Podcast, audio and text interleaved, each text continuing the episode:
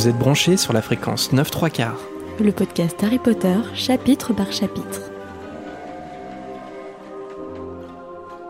Bonjour à tous et bienvenue dans ce nouvel épisode de Fréquence 9 3 quarts. Je suis Marina. Et je suis Jérémy.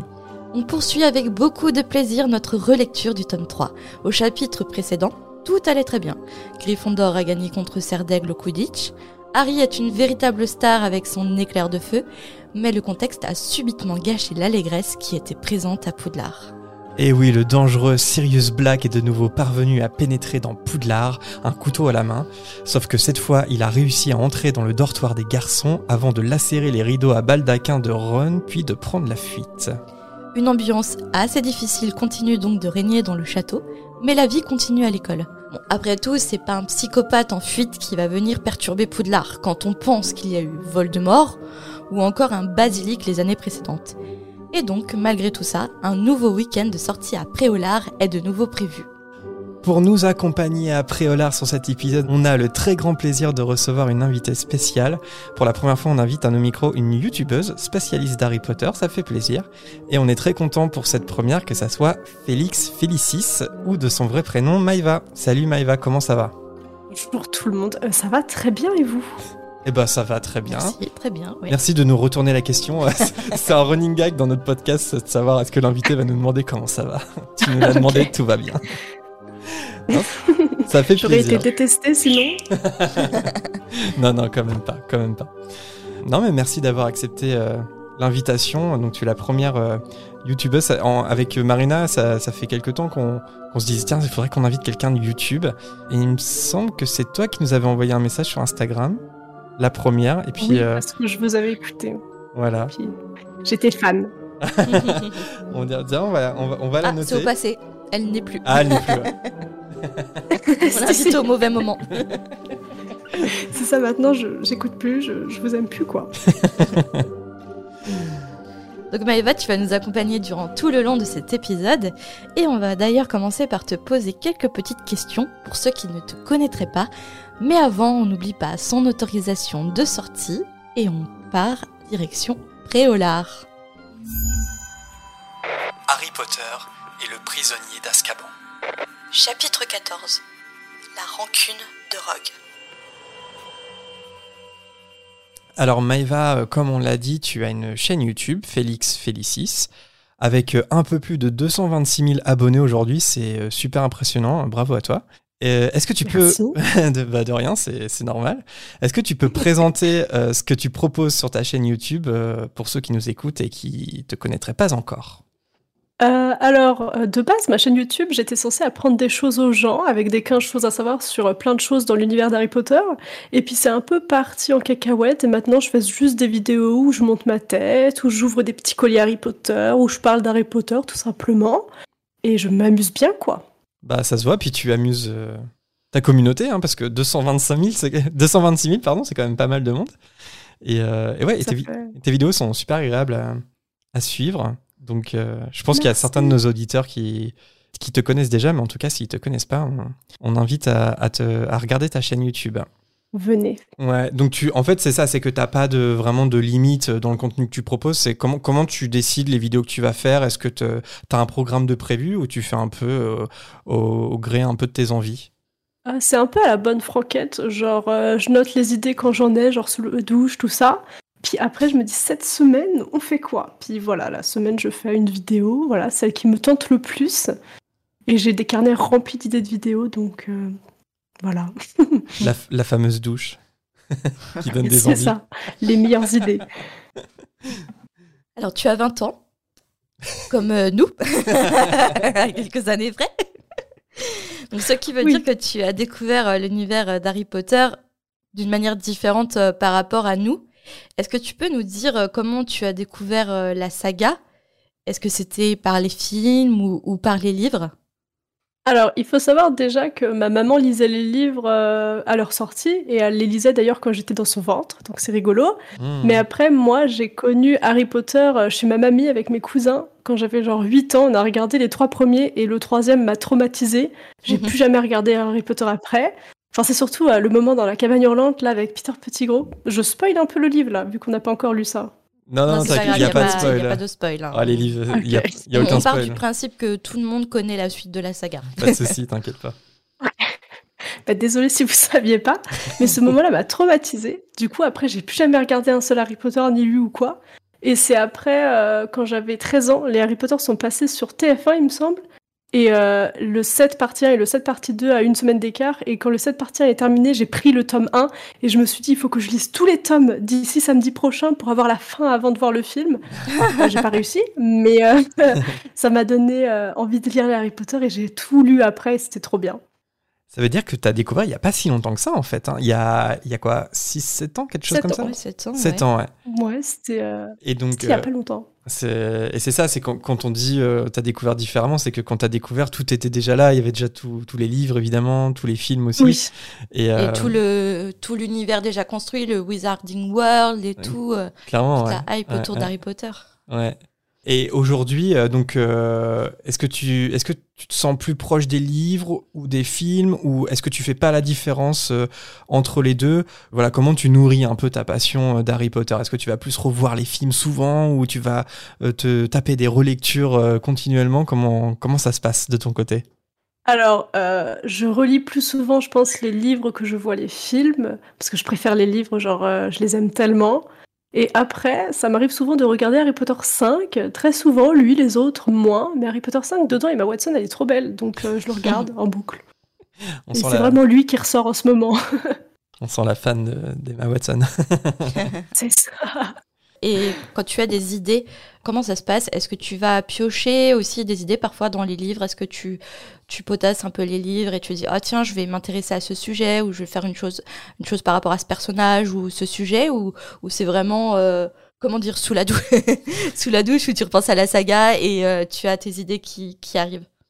Euh, ben, c'est surtout, euh, donc, soit sous la douche, quand je lis, je relis pas les livres, mais sinon, c'est quand je relis les livres, j'ai des centaines d'idées de vidéos qui me Mhm. viennent, genre quand je les lis, quoi. Quand je regarde les films, moins. C'est vraiment quand je les lis, je me dis, mais attendez, mais ça, ça n'a pas de sens, faut que je fasse une vidéo là-dessus, quoi. Donc en fait, si tu as des, des fans qui t'écoutent, et je n'en doute pas, tu vas pas avoir de difficulté à te renouveler en fait dans tes vidéos, puisque tu es parti pour quelques années encore de production de vidéos. tu as une carte Oui, note remplie d'idées. Il y a toujours des idées qui viennent quand on relit les livres et tout, je trouve ça trop bien. Ouais, c'est ça, parce que nous, on se demande souvent, euh, parce qu'on n'est pas du tout euh, dans le, comment dire, le YouTube game, entre guillemets, Mhm. et euh, on se dit, ça doit être dur quand même de, de se renouveler, euh, parce que, enfin, il n'y a pas trop de concurrence, ça va dans Harry Potter, mais, mais quand même un peu. Ça doit être difficile, non, de, de se démarquer par rapport aux autres, de se renouveler, de, de faire des choses un peu plus différentes, des concepts différents. Est-ce que, est-ce que ça devient tout seul, ou, ou- ou parfois tu, tu as du mal à, à trouver un nouveau concept ou autre? Ben, en fait, c'est soit euh, il y a des périodes où j'ai plein plein d'idées et d'autres où j'en ai vraiment plus beaucoup. Mais c'est souvent dans les périodes où j'ai pas trop d'idées. euh, ben, je reçois des colis pour faire des unboxings. Donc en vrai, ça se balance plutôt bien parce que du coup, j'ai pas besoin de trouver des idées étant donné que j'ai des colis à ouvrir et tout. Genre à Noël, j'avais plus trop d'idées, mais euh, là, il y avait plein de trucs qui arrivaient, genre les calendriers de l'avant et tout. Hmm. Donc euh, ben, en vrai, c'était cool. Enfin, genre, euh, non, j'ai pas trop. Enfin, je me renouvelle assez bien, j'espère. Enfin, je pense. Je, je sais pas. Ouais, Tu me pour l'in- stresses. pour l'instant, c'est. Pardon. non, mais pour l'instant, c'est pas une problématique que tu as, quoi. T'as jamais. euh, Non, ça va. D'accord. Ça va. On s'en sort. Les, les gens qui regardent tes vidéos sont, sont fidèles, quoi. Et euh, donc, euh, c'est Oui. c'est- c'est le. Et ils me donnent des idées signe. aussi. Bah, bien sûr, bien sûr. Mhm. Et sinon, pour euh, construire un peu ta fiche d'identité de fan d'Harry Potter, euh, Maëva, si tu devais choisir un livre, un film et un personnage, qu'est-ce que tu choisirais? Tes préférés? Alors, un livre Harry Potter 5. C'est Ouais. mon livre préféré. Je l'aime tellement. Mais c'est surtout la fin du livre, vous savez, où ils se retrouvent après la bataille du ministère. Ils se retrouvent tous dans l'infirmerie. Il y a Hermione qui est sur le lit, Ron aussi. Ils lisent la Gazette, puis ils sont tous ensemble, le Golden Trio et le Sidler Trio. Et j'aime trop ce passage. Je peux lire tout le livre juste pour euh, ces deux pages. Donc voilà, ce livre-là. Et euh, en film, Harry Potter 3. Même s'il m'a traumatisé, je l'aime. et euh, en personnage, en, en ce moment, je dirais Tonks. Ah Donc, franchement. Toi aussi, tu as un personnage préféré selon tes périodes? Oui, c'est ça. Parce que moi, ça, ça change tout le temps aussi au niveau de mes personnages préférés. Ça dépend de la saison. Du coup, c'est qui en ce moment, toi? Euh, bon, en ce moment, ça fait longtemps que j'ai pas fait de, de relecture, relecture hors podcast. Donc, euh, pour le Mhm. moment, je j'ai pas de personnage. C'était euh, pas Harry, Mais justement dernièrement, c'était Harry, ouais. Dans ma dernière relecture, ouais, ouais, ouais, c'était Harry. C'est assez Tu rare. t'es dit, en fait, ça va, on le critique beaucoup, mais en fait, ça va, quoi. Mais oui, en fait, euh, ça va. un ça reste un ado ordinaire malgré toutes les choses extraordinaires qu'il vit. C'est ça. Il reste cool, quoi. Mais c'est rare que des gens aiment Harry Potter, je trouve. Mais ouais, Bah c'est oui, oui, super oui. rare. Et en fait, euh, bah, c'est le problème, c'est que c'est le héros et il est omniprésent dans la saga. Donc euh, forcément, il y a des moments où il, il nous énerve, mais C'est ça. et en même temps, il reste humain. C'est un héros hyper humain qui fait des comment dire des mauvais choix et il a des défauts. Comme ça le rend crédible, en fait. Mais ça le rend crédible, ouais, en effet, en effet. Et ta maison à Poudlard, euh, Maëva Alors, ma maison à Poudlard, je rêve d'être Serpentard, mais je suis à Serdaigle selon Pottermore, Ah. tous les tests du monde. Après, euh, le choix pot prend en compte ton choix, Ouais. donc si tu veux aller à Serpentard, euh, t'es à Serpentard. Moi, selon tous les vraiment tests, pas sur euh, les sites. ah, mais moi non plus, c'est pouf souffle normalement. hein. ah ouais, toi, c'est Mais- pour souffle, ouais, ouais, ouais. ouais. Mais moi, je me revendique euh, Gryffondor. Bah, Ah, pareil, Pottermore et maintenant Wizarding World, euh, je suis Gryffondor. Et, et je crois que je suis souvent Gryffondor quand je fais des tests, mais je suis un, je me sens serre d'aigle. Donc en fait, les tests sont faux. les tests sont nuls. On les écoute plus, en fait. Ouais, non. Même les, même l'officiel. Ça, Bon. nous, on n'écoute plus rien. On se dit, on est dans la maison qu'on veut. Stop. voilà, c'est ça, le choix du cœur. Ça. En tout cas, me- merci encore à toi, Maëva, de nous accompagner sur euh, ce chapitre 14. Et euh, n'hésite pas si, si tu veux intervenir à n'importe quel moment, parce que bah, on va commencer euh, à rentrer dans Mhm. ce chapitre. Si Marina, tu es prête et si tout le monde est prêt. J'ouvre mon livre. Je suis prête, moi. L'intrusion de Black dans le château crée une effervescence parmi les élèves. Tout le monde sait maintenant que l'école a de nouveau été fouillée, et maintenant plus personne ne veut dormir. Mais encore une fois, Black a réussi à s'échapper. Alors bien sûr, après ça, le chevalier du Catogan a été renvoyé et accroché dans un couloir isolé du sixième étage. Et pour lui, c'est la pire punition qu'il soit, puisqu'il perd tout public. Quant à la grosse dame, elle est de retour pour garder l'entrée de la salle commune des Gryffondor, mais elle a accepté de reprendre son rôle de gardienne uniquement à la condition de bénéficier d'une protection spéciale. Ce qu'elle obtient. Et c'est une escouade de trolls revêches qui à présent la protège. Et euh, dans le livre, euh, J.K. Rowling euh, précise que leur passe-temps aux trolls, c'est de comparer la taille de leur massue. Ouais. Je ne sais pas comment je dois apprendre ce détail. Est-ce qu'il y a un sous-entendu pour euh, le public adulte ou pas? J'ai trouvé marrant ce petit détail. Un peu de la virilité euh, mal placée, quoi. Ouais, c'est ça. Mais en vrai, je suis pas sûr que les petits trolls euh, servent vraiment à quelque chose, quoi. Je pense que c'est plus pour rassurer la grosse dame Ouais, qu'autre chose. ouais. Je pense que ça la, ça la protège des élèves qui pourraient un peu l'embêter quand tu vois des trolls à la mine un peu revêche. Bon, ça peut te faire un peu fuir, mais je pense que Sirius Black euh, s'en fout concrètement de, Ou, de ou, petits trolls. ou un éventuel psychopathe euh, qui serait à Poudlard, autre, parce que ouais. Sirius Black, en fait, finalement, n'est pas une menace, mais bon, je Oui. pense que c'est plus pour la forme. c'est ça. Moi, il y aurait des trolls devant la salle commune des Gryffondor et je suis une élève de Gryffondor, mais je ne vais pas dans ma salle commune, je dors dans le couloir. C'est-à-dire que je n'y vais plus. Après, je crois que euh, les trolls, dans le domaine de la sécurité, c'est la main-d'œuvre la moins chère. C'était le meilleur Alors rendement. que Poudlard, ils sont riches. Ils ont voulu faire des Ils payent économies. pas leur salve de maison. Et du coup, Maëva, t'aurais dormi avec Neuville. Parce que Neuville, c'est un peu ça, C'est quoi, ça. le pauvre, il est dans le couloir. Mais écoutez, ça serait bien, on serait tous les deux. C'est une bonne compagnie, Neuville. En plus, c'est mignon. Bah oui. Alors malgré ce contexte, Harry, lui, est soulagé que le passage de la sorcière borgne ne fait pas l'objet de protection. Il s'inquiète quand même de savoir s'il devrait en parler à quelqu'un parce que, euh, bon, si Black a réussi à passer par ce passage, euh, ça le fout mal quand même. Mais Ron lui dit que Black n'est sûrement pas venu à Poudlard en passant par Honeydews parce que il aurait forcément entendu dire qu'il y avait eu une intrusion dans le magasin. Et ça soulage Harry parce que c'est la réponse qu'il voulait entendre. Parce que bon, si jamais il devait parler de ce passage euh, au professeur, il pourrait dire au revoir à ces petites escapades clandestines à Préolard. Et encore une fois, malgré le contexte hyper lourd, obscur, on voit qu'Harry garde son âme d'adolescent en fait, puisqu'il vient d'apprendre que l'homme qui souhaite le tuer vient de se réintroduire dans son dortoir, mais il s'inquiète quand même de savoir s'il pourra utiliser le passage secret qui l'aide à aller à Préolard malgré l'interdiction. Et on rappelle qu'il a cette interdiction parce que c'est pour le protéger de l'homme qui cherche à le tuer, qui s'est introduit dans son dortoir. il a quand même des préoccupations Ouais, hyper adolescentes à ce moment-là. Mais ça, va se... putain. ouais. Mais ça va se retourner contre lui, justement. Enfin, c'est Ouais, un peu comment ce chapitre-là est construit. C'est que euh, on se dit, attends, c'est quand même abusé. Enfin, Ouais. il, il pense à Préolard et en fait, ça va. Il y a un moment, bah oui, il va y avoir un backlash, comme on dit, avec ça. Lupin. et, et mérité quand même, Mhm. parce que tout le monde cherche à le protéger. Et lui, c'est mince, je veux absolument aller à Préolaire, prendre de la bière au beurre, euh, des friandises, euh, et traîner avec mon pote. Et en fait, il, il s'en fout totalement de, de, tous les, de tous les à côté. L'ingrat. C'est ça. Mais j'aime quand même. Après, C'est ça, on l'aime. Après, bon, oui, il y a ce côté où effectivement il a 13 ans et il a juste envie de sortir avec, euh, enfin, profiter de Préolard avec son ça. meilleur pote.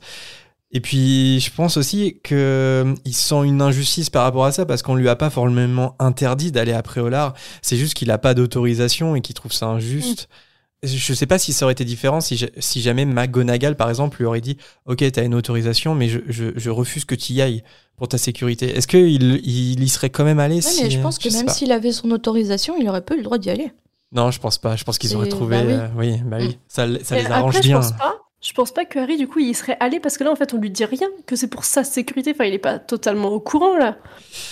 Bah, McGonagall lui, lui fait sous-entendre quand même. Mm. Enfin, il le sait, quoi. il le sait que si, si, si personne veut signer son autorisation, c'est parce que c'est parce qu'il y a Sirius Black. Mais voilà, il a quoi. aucune excuse. Ouais. Après, enfin, je pense à McGonagall, mais même Dumbledore, Dumbledore qui, qui lui dit Écoute, Harry, je, je voudrais que tu n'ailles pas après Hollard. Je sais pas s'il aurait tenté d'y aller. Là, c'est, il est un peu rebelle, mais justement, c'est adolescent aussi. Il se dit euh, Ah, j'ai pas mon autorisation, c'est injuste, bah, j'y vais quand même, quoi. Et tant pis si je me fais tuer euh, par Sirius Black. Ouais. Ça fait vraiment le gros crétin de service là. Voilà, je préfère mourir et avoir des bonbons de chez. Ouais, c'est ça. Après, Harry, il a ce truc-là, mais depuis le début, depuis qu'il sait pour Sirius Black, il dit Pourquoi j'aurais peur d'un serviteur de Voldemort alors que j'ai combattu déjà trois fois Voldemort? Il a ce truc quand même de se Mm. dire Ouais. Eh, je pèse dans le game quand même, tu vois, genre, euh, c'est bon, Voldemort, je connais. C'est pas son bras droit qui va me faire peur. Je pense qu'il il a un peu un côté comme ça. Tu dis ça, mais après, dans Harry Potter 5, il est très en mode non, mais c'est jamais moi qui l'ai vraiment combattu, Voldemort et tout.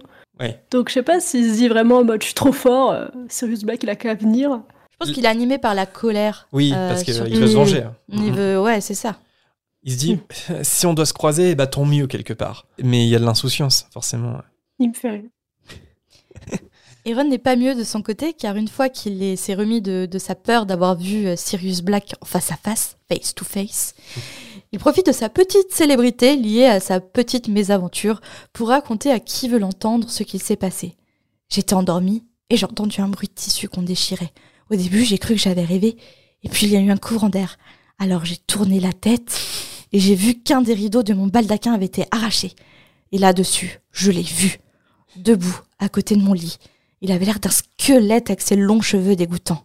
Il tenait un immense couteau qui devait faire dans les 30 centimètres. il m'a regardé, je l'ai regardé, et puis là j'ai crié, et là il s'enfuit. Et la fin, elle m'a fait penser un peu à un épisode de Bref. je le regarde. Il m'a regardé, Regardez. j'ai regardé. Bref, il s'enfuit. J'ai J'ai exactement rencontré Sirius Black. J'aime bien comment il dramatise ce qui s'est passé alors que.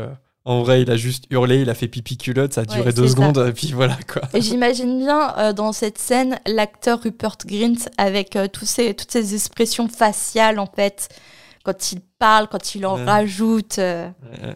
Non, mais je trouve ça trop bien parce que c'est enfin le moment de gloire de Ron, quoi. ouais. Hmm.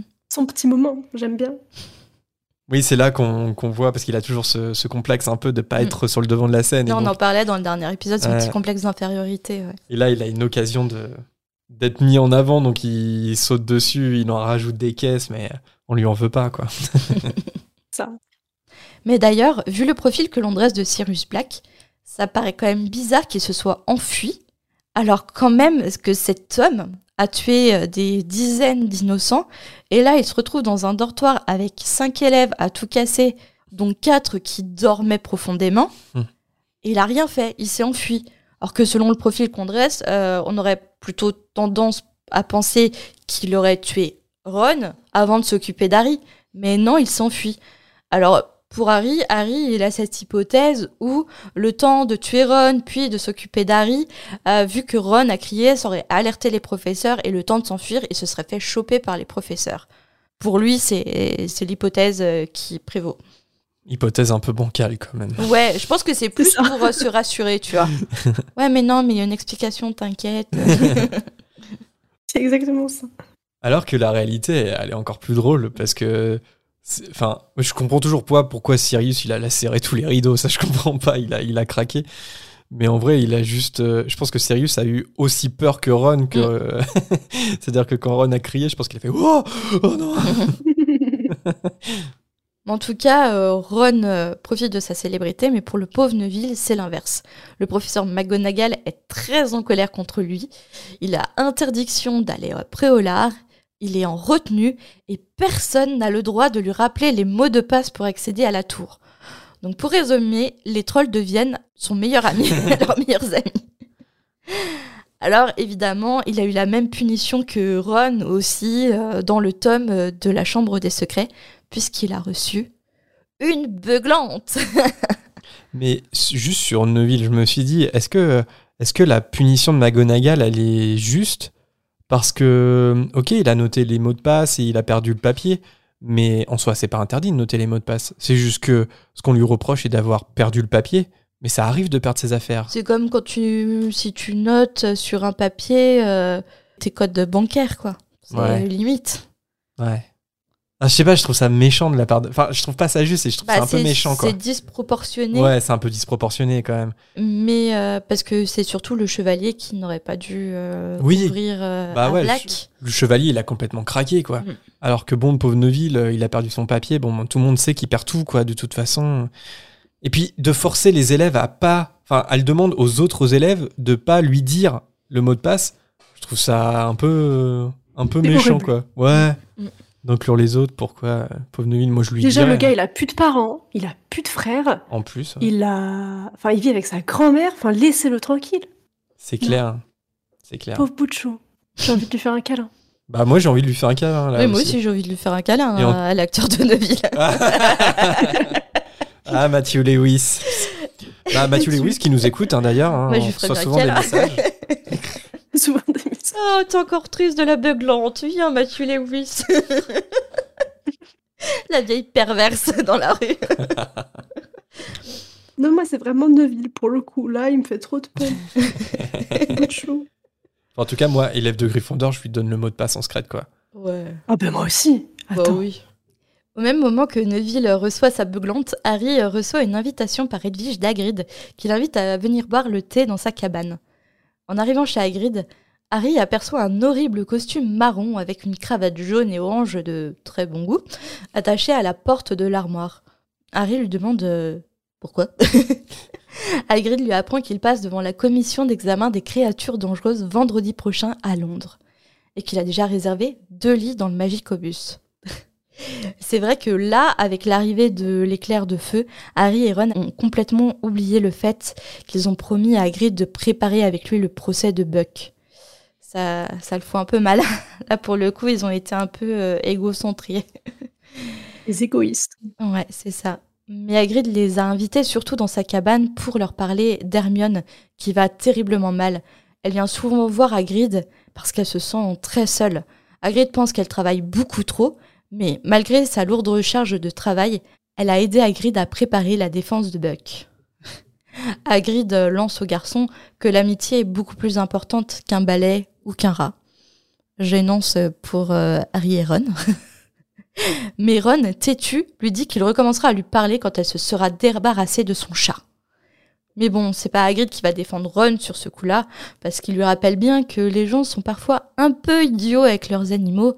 Euh, on se rappellera par exemple d'un dragon ou d'un hippogriffe euh, qui est actuellement dans la cabane d'Hagrid, qui vit sa meilleure vie sur son lit en mangeant des grosses musaraignes mortes.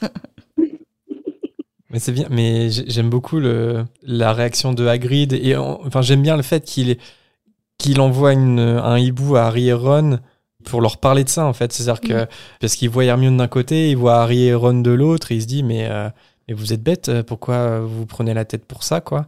Et ça, montre qu'il est attaché euh, aux trois, en fait, mais aux trois ensemble, pas chacun individuellement, quoi. Et, euh, et ouais, Hermione, pour le coup, elle est vraiment laissée de côté parce qu'Harry euh, n'est pas fâché contre elle, mais il la délaisse quand même. Oui, c'est ça, elle se retrouve toute seule. Hein. Mm, Ouais. mm. Un peu comme dans le 1, quoi. Ouais, c'est ça, c'est c'est assez terrible. Voilà, pauvre. Elle aussi, je vais lui faire un câlin.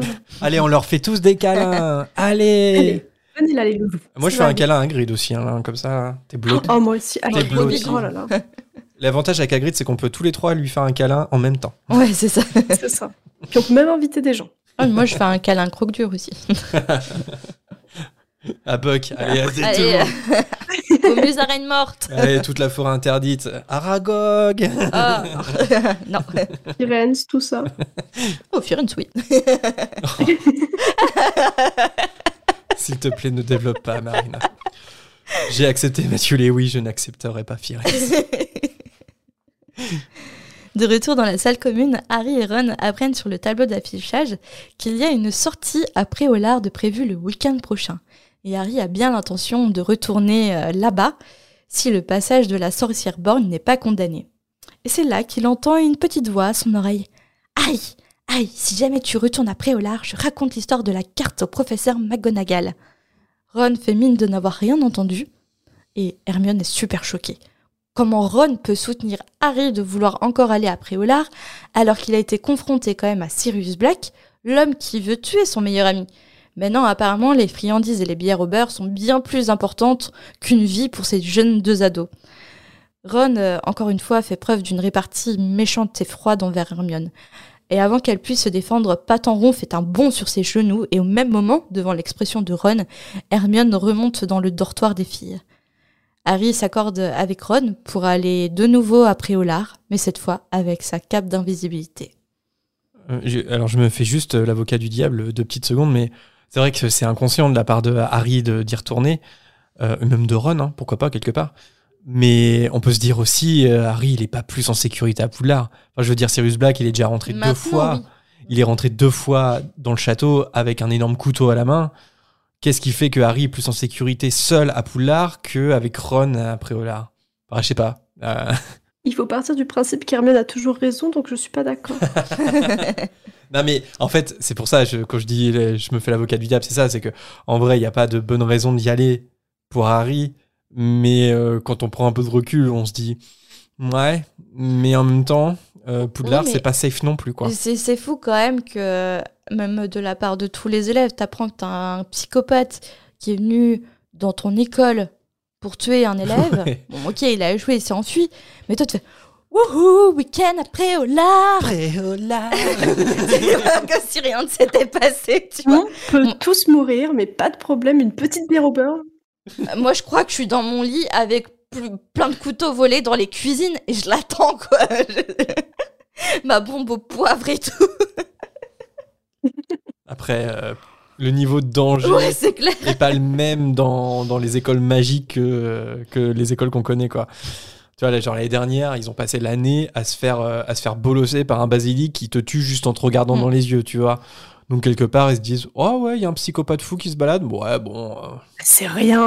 Mais du coup, maintenant, avec euh, notre vision, tu vois, à ce moment-là, j'aurais été élève à Poudlard, j'aurais demandé à faire mes cours en distanciel, concrètement. Aussi, Même toute la scolarité en distanciel.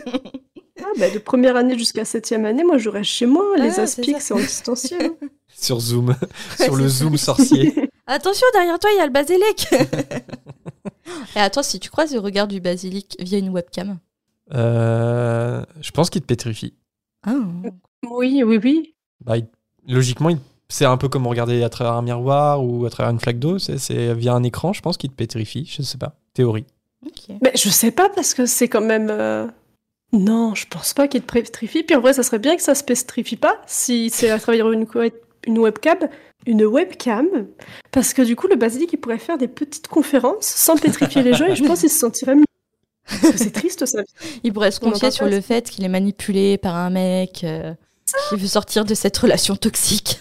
J'imagine, j'imagine la, la, la conversation Zoom, enfin le, le cours Zoom. Et là, Basilic s'est connecté. Et ah bah Basilic, euh, monte ta caméra. Non, non, non, non, non, non, c'est bon, non, non, c'est bon, je, je, je préfère euh, rester en, en mute euh, si ça vous dérange pas. Les vidéos YouTube. Comment j'ai rencontré Voldemort? Story time. Bah après, je me dis, pour, juste pour le basique, peut-être qu'il n'aurait pas le temps de pétrifier parce que je pense qu'il fait griller la webcam. Parce que je pense à l'appareil photo de Ah. Crivet. Le- L'appareil grille. Tu fais griller ton Mac, ton nouveau Mac. Non T'abuses quoi. Attends, c'est le dernier, merde Il fait griller les ordi de tout le monde en fait. le hacker. Le lendemain, Harry et Ron mettent au point un stratagème pour qu'Hermione ne comprenne pas qu'Harry prévoit de faire la petite sortie clandestine après Préolard. Donc Harry prépare son sac avec sa cape d'invisibilité et la carte du maraudeur, et il descend prendre le petit-déj avec les autres. Heureusement qu'il a prévu un stratagème parce qu'Hermione, euh, elle lui jette tout le temps des regards soupçonneux durant tout le déj. Harry dit au revoir à, à Ron comme, euh, si de, comme si de rien n'était, et se précipite alors au deuxième étage, mais alors qu'il s'apprête à prendre le passage de la sorcière borgne, il voit une petite étiquette Neuville Londubat sur la carte du maraudeur. Il se dépêche alors de glisser ses affaires dans l'ouverture de la sorcière borgne, mais il n'eut pas le temps de se glisser lui-même avant que Neuville arrive. Et Neuville est super content parce qu'il a complètement oublié qu'Harry aussi ne pouvait pas aller à Préolard. Alors, Neuville, le pauvre, il lui propose une partie de cartes, il lui propose d'accompagner Harry à la bibliothèque, euh, mais évidemment, Harry refuse. Mais les deux camarades sont interrompus par Rogue, qui avance vers eux comme d'habitude, lui aussi hyper soupçonneux et pour le coup a raison. Il trouve vraiment étrange pour deux élèves de se trouver euh, là, euh, sur ce lieu de rendez-vous. Harry précise qu'ils n'ont pas rendez-vous et qu'ils se sont simplement croisés. Alors qu'Harry et Neville s'éloignent de la sorcière borgne, Harry voit Rogue qui est en train de passer la main sur la tête de la sorcière parce que évidemment il soupçonne euh, qu'il y a Hmm. anguille sous roche. Ouais. Une fois arrivé euh, devant le portrait de la grosse dame, Harry réussit à semer euh, le pauvre Neville en lui disant qu'il a oublié son devoir sur les vampires à la bibliothèque. Je suis désolé, mais Harry, c'est un gros tarbard à ce moment-là, Bah ouais. quand même. J'imagine Neville qui l'attend toujours, il l'attend pendant une heure et tout. euh. Oh non. Ouais. Petite pensée à Neville qui, pendant tout le reste du chapitre, est là. Est-ce qu'il va revenir bientôt? C'est bizarre. Hello, darkness, my Il espoir. Non mais il va revenir Harry Potter, c'est mon ami. En plus, Harry, il a pas fait le même coup à, à Colin la première fois? À Colin Euh. Crivet, c'est Colin Crivet qui le, qui le. Si si, avant, avant qu'il ait la carte du maraudeur. Euh, Mhm. Le moment où Harry il a la discussion avec Lupin sur le cours sur les épouvantards, euh, c'est la première sortie après Olard et Harry il peut pas y aller parce qu'il a pas l'autorisation puis il a pas encore la carte du maraudeur. Et du coup, il y a Colin qui est là parce que lui il est en, en première année. Non, deuxième, non, il est en deuxième année et il peut pas aller après Olard. Et il fait pareil, il fait croire qu'il doit aller à la bibliothèque, etc. Enfin, il sème Colin Crivet. euh, Ah, peut-être. Qui Mais veut- oui, mais oui. Qui veut juste passer un peu de temps avec lui, quoi. Donc c'est c'est la deuxième fois qu'il le fait, quoi. Il est un peu égoïste comme Ouais, euh, pour le coup, c'est un peu. Vas-y, euh, Mais lâche-moi, il a toi. des amis, il s'embête pas avec les autres. hein. C'est ça. Hmm. Une fois qu'Harry s'assure, euh, une fois qu'il s'est assuré que le deuxième étage est déserté, désert plutôt, il se met en chemin pour Préolard. Harry rejoint très vite Ron, affublé de sa cape d'invisibilité. Les deux amis se rendent à la poste, puis chez Honeydews. Je sais C'est- pas ce qu'elle a, cette poste. Je-. Ah, bon, apparemment, c'est très impressionnant, tous ces hiboux, mais je me dis, ça doit un peu sentir aussi et être hyper bruyant, mais bon. Ok. Ça doit puer la mort. hein. Ah, mais c'est ça. Ouf. Puisque c'est une belle journée, il renonce à aller aux Trois Balais et il préfère monter la côte pour apercevoir la cabane hurlante, qui est la maison la plus hantée de toute la Grande-Bretagne. Et apparemment, selon Ron, même les fantômes de Poudlard évitent d'aller à la cabane. Alors qu'Harry songe à enlever euh, sa cape, ils entendent des voix, des gens s'approchent. Et Ron et Harry ne tardent pas à s'apercevoir que c'est Malfoy accompagné de Crabbe et Goyle. Malfoy est justement en train de dire euh, qu'il attend des nouvelles de son père, qui participe à la commission pour parler de sa blessure au bras infligée par Puck. En apercevant Ron, Malfoy en profite évidemment, comme d'habitude, pour se moquer euh, du statut social de Ron, parce que évidemment c'est tellement marrant. Il lui dit que la cabane hurlante, euh, ça serait la maison de rêve pour la famille Weasley. Au moins il aurait une chambre, parce qu'il a entendu que sa famille dormait dans une seule pièce. Ah ah ah ah ah. non seulement c'est pas drôle, mais en plus c'est faux, quoi. Alors que Ron veut sauter sur Malfoy, Harry lui dit de le laisser faire. Forcément, Harry il a un avantage de fou, puisqu'il est sous la cape d'invisibilité. Alors du coup, il se met derrière Malfoy, Crabbe et Goyle, il ramasse une poignée de boue, Et pendant que Malfoy est en train de dire des choses horribles sur Buck, notamment quand il se pose la question si Hagrid va pleurer quand ils vont couper la tête de son hippo. Et là, splash La transition. Drago, euh, il se prend une grosse poignée de boue dans la figure, ce qui fait exploser de rire Ron. Puis il recommence cette fois sur Crab et Goyle, qui sont complètement euh, choqués. Harry euh, parvient à contourner Crab qui marche comme un zombie et il lui donne un coup de bâton avant de le faire trébucher alors qu'il se dirige vers Ron. Sauf que, en tombant, Crab marche sur la cape et la tête de Harry apparaît brièvement dans les airs. Ça doit faire son petit effet quand même, la tête de Ouais, Harry clair. comme ça, qui, qui Tête flotte. de Harry comme ça. Je vois pas où est le problème. Bonjour, tête de Harry. Malfoy euh, voit la tête de Harry et il hurle en le pointant du doigt. Donc euh, il est démasqué et euh, ça sent pas bon pour lui. Accompagné de Crabbe et Goyle, Malfoy, il fait marche arrière en courant. Et Ron dit à Harry euh, qu'il vaut mieux qu'il se dépêche de rentrer au château tout de suite avant que Drago sonne l'alerte. Alors est-ce que vous comprenez à ce moment-là l'envie de Harry d'attaquer Malfoy et, ses copains en jouant avec la boue, etc. Ou est-ce que vous trouvez ça un peu stupide? Vous comprenez Harry à ce moment-là ou pas Sous la cape d'invisibilité? La boue, oui. Le bâton, c'est peut-être un peu too much. J'aurais Too pas much. été jusque-là. Non, moi j'aurais jeté un Avada Kedavra, y a pas de problème. C'était le moment. C'est vraiment. Enfin, fallait le faire, Harry. J'imagine Harry hyper hardcore, tu vois, clé de bras et tout, il étouffe grave dans la boue. En Doloris. en doloris. Il devient, il devient hyper mange-mort. Puis après, à la fin du chapitre, il rejoint Voldemort. C'est parfait. La Ouais. révélation. C'est ça. Après, le coup de bâton, c'est pas. Il l'assomme pas non plus, tu vois, j'ai l'impression que c'est dans Oui, le ça dos. va. Je pense que ça. mais c'est un coup de bâton. Tu Ouais. donnerais un coup de bâton à quelqu'un, toi Je sais pas, mais ça m'est jamais arrivé en tout cas. Bah, après, vu, ouais, vu ce qu'ils disent à chaque fin, c'est surtout Drago, vu tout ce qu'il dit là, tout, tout le sel qui sort de sa bouche. euh, et là, il se dit, ouais, j'ai quand même un énorme avantage, c'est le moment, quoi. Bah, Ouais. C'était le moment, je le comprends là. Ouais, je- ouais, ouais, moi je, je suis en mode, je comprends. Bon, euh, euh, c'est pas bien joué, hein, le coup de la tête euh, flottante, mais Tu comprends, mais est-ce que tu l'aurais fait? Est-ce que t'aurais, si, si tu avais eu la possibilité, est-ce que tu l'aurais fait? Alors bâton. déjà non, parce que il y a un serial killer qui me cherche. Je peux te dire, je suis pas à Préolard sous une cape d'invisibilité. Je suis à Poudlard, à au pied de Dumbledore, sous ma cape d'invisibilité, tu vois. Je me fais pote avec les trolls au cas où, tu vois, et je les mets autour de mon lit. entouré de trolls. Harry euh, se précipite vers Honeydews tout en réfléchissant à mille à l'heure. Qui pourrait bien croire Malfeuille Et là, son estomac se tord en réalisant que Dumbledore ferait sans doute le rapprochement avec sa cape d'invisibilité. Eh oui. Arrivé à Honeydews, il se précipite dans la cave et il emprunte le tunnel, la cape sous le bras. Arrivé au bout, il a le réflexe de laisser la cape dans le tunnel pour éviter de se la faire confisquer au cas où. Il remonte l'escalier de pierre, il sort dans le couloir et il referme la statue tout juste avant que Rogue s'approche à pas précipité vers lui. Est-ce que vous pensez que Rogue se doute que la sorcière c'est un passage secret? Parce que comme on l'a vu juste avant, il, il observe la statue. Est-ce qu'il pense que c'est un passage secret ou? Carrément. Ouais. Bah oui, il est malin.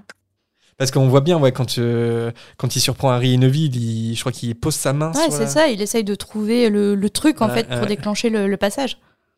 Et ça se trouve, enfin je sais pas, on peut imaginer qu'il a déjà surpris euh, les maraudeurs, Mmh. zoné un peu dans le coin, et peut-être que c'est pas la première fois qu'il a un doute et il se dit tiens peut-être que Harry a appris de son père euh, un passage secret, enfin je sais pas. De toute façon, il était toujours là à suivre les maraudeurs, enfin un peu à vouloir savoir à- enfin, ce qu'ils faisaient. Ouais. Toujours été jaloux de James et tout, donc euh, c'est totalement possible qu'il les ait suivis, euh, totalement malsain ces là Mais c'est totalement possible. Et qu'il Ouais. les ait vus faire rentrer, puis lui après il a pas su comment faire pour appuyer sur le bouton. Ouais carrément, c'est, le bouton. il est où le bouton Il y avait le mot de passe. Il est où le manuel? C'est ça.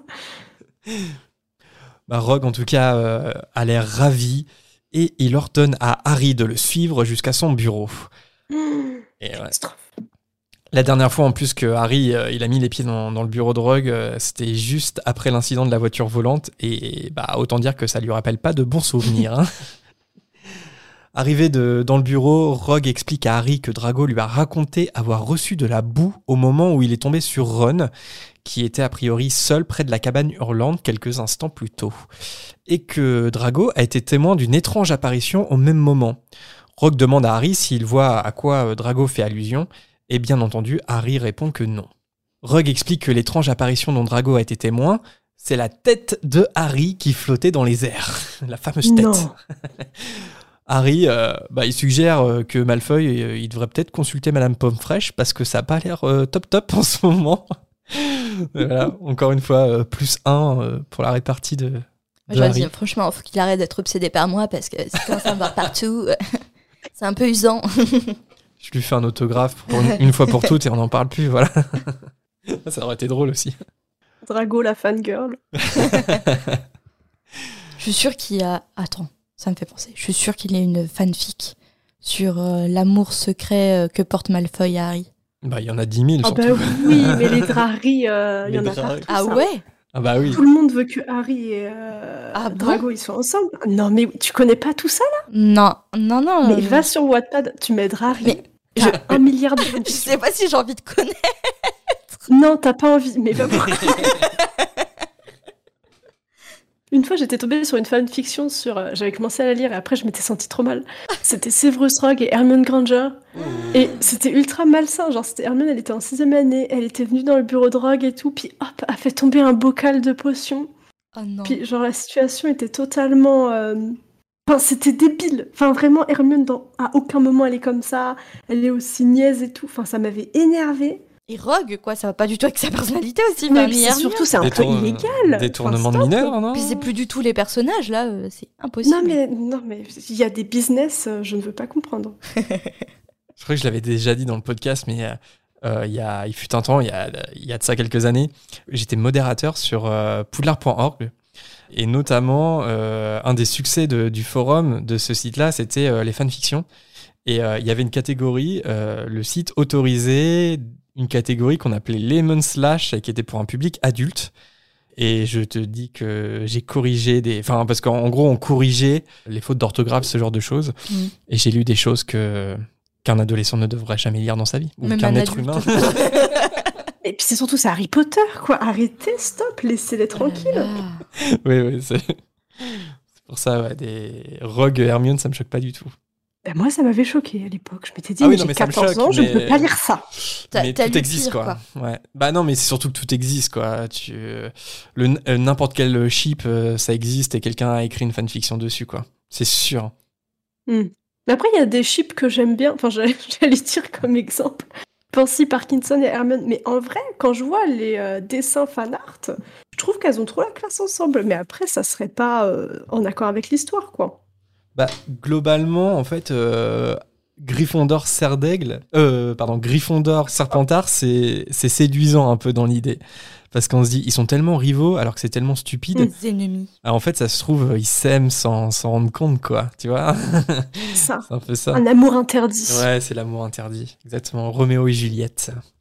C'est ça. Puis à la fin, il y a Pansy et Hermione qui se euh, poignardent et tout.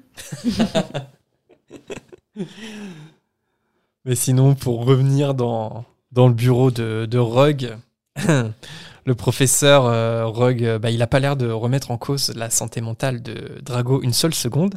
Et il demande sèchement à Harry ce que sa tête faisait à Préolard, sachant euh, qu'aucune partie de son corps n'est de toute façon autorisée à se retrouver là-bas.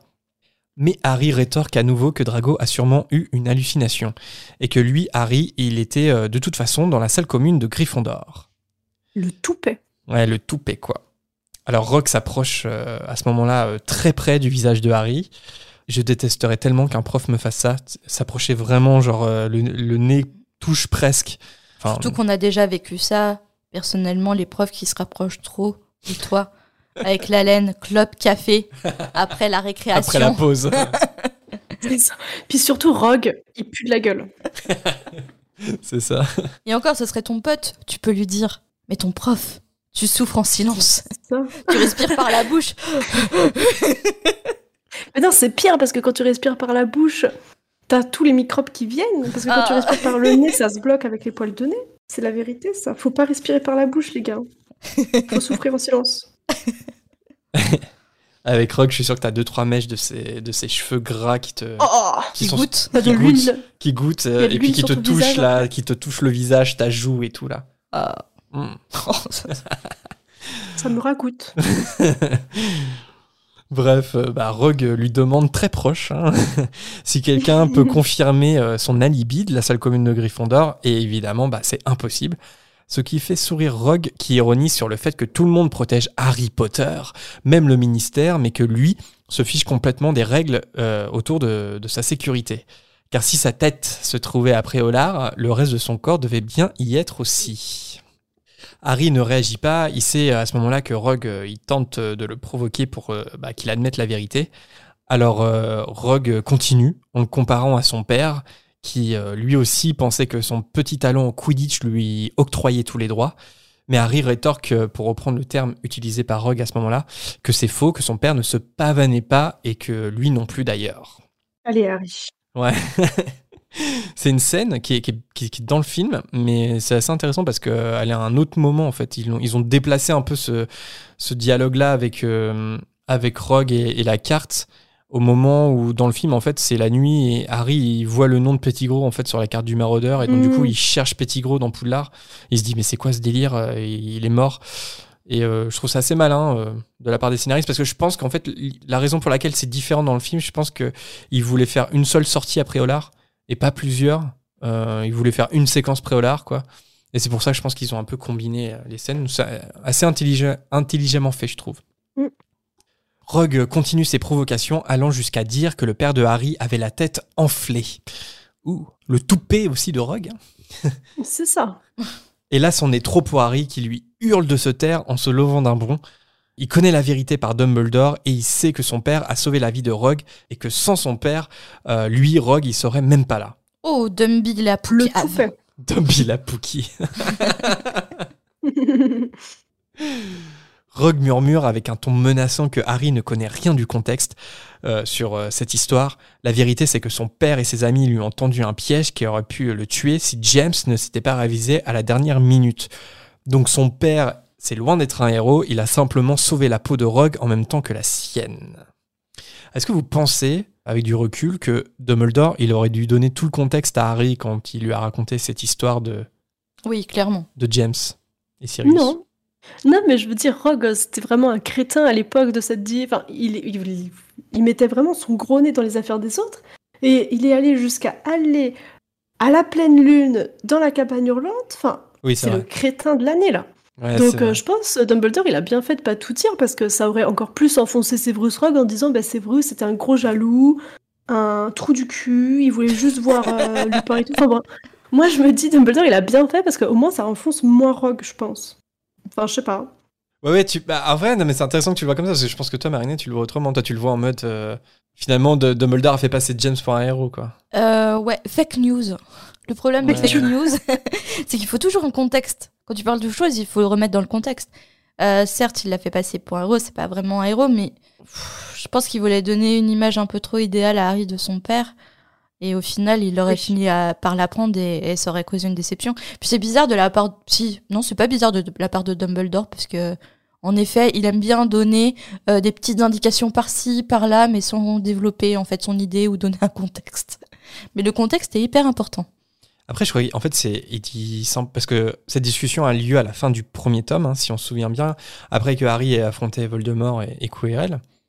Et Dumbledore lui dit simplement. Enfin, je crois qu'Harry demande Mais pourquoi euh, Rogue me déteste tant? Et, c'est là où il dit. euh, des fois, la vie est étrange, mais euh, ils se, ils se détestent depuis le jour où euh, l'un a sauvé la vie de l'autre, quoi, en gros. Mais je pense que je pense qu'il veut pas trop rentrer dans les détails, quoi. Mais mais en fait, les- ce que vous dites, euh, les, les deux sont vrais, quoi. À la fois, s'il rentre dans les détails, c'est vrai que ça fait passer euh, Rogue pour un crétin, et, et en même temps, de pas le dire, ça glorifie un peu James, alors que c'est pas le cas, quoi. Donc les deux sont vrais, je dirais. James c'est un héros. Oui, bah, il est, il est mort en héros, en tout cas, mais à ce moment-là, euh, de sa scolarité à Poudlard, Oui. c'est vrai que les maraudeurs, c'était des petits cons quand même, faut le dire aussi. hein. Mais après à ce moment-là de la scolarité de Rogue, je pense qu'il avait déjà en tête de rejoindre euh, les rangs de Voldemort. Parce qu'il y avait déjà Lucius Malfoy qui l'avait parlé et tout. Enfin, je veux dire c'était déjà dans un coin de sa tête je pense non? Je pense qu'il est vite passé du dark side dès qu'il a vu que Lily se détachait de, de lui. Rien que quand Lily euh, s'est fait répartir à Gryffondor et lui à Serpentard, de là, il y a. Enfin, je pense que ça s'est fait assez vite, son, son, sa distanciation et puis euh, son, sa radicalisation quelque part, quoi. Ça se trouve, dès les premières années, première, deuxième année, euh, il était devenu un, un crétin, quoi.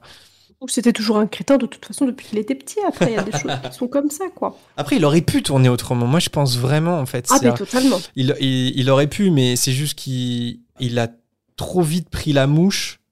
Et puis, quelque part aussi, euh, il faut, enfin, c'est dans les deux sens. hein. Un Il, peu il a été- susceptible, le garçon. il est, il- voilà, il est beaucoup trop susceptible. Et puis, d'un côté, il s'est fait euh, harceler aussi, quoi. Donc, euh, l'un plus l'autre, ça a donné euh, Severus Rogue mange-mort, quoi. Et il est quel signe astrologique, Rogue? Parce que 9 janvier, bah, ça lui correspond pas parce que je l'aurais vu un peu euh, comme un cancer pour être triste comme ça, enfin ultra sensible comme ça. 9 janvier, il est quoi? Il est verso Il est Capricorne. Non, il est. Capricorne, ouais. Il est Capricorne. On a la même info au même moment. Merci, Google. ça lui va pas. Alors pour revenir au chapitre, euh, Rogue est toujours devant Harry, un sourire aux lèvres, et il ordonne à Harry de vider ses poches. Harry euh, s'exécute, euh, la peur au ventre hein, quand même, en sortant le sac de farce et attrape et la carte du maraudeur. Quand Rogue attrape le sac, Harry se justifie en disant que c'est un cadeau de Ron. Puis Rogue s'intéresse ensuite à la carte, et Harry explique qu'il s'agit simplement d'un morceau de parchemin.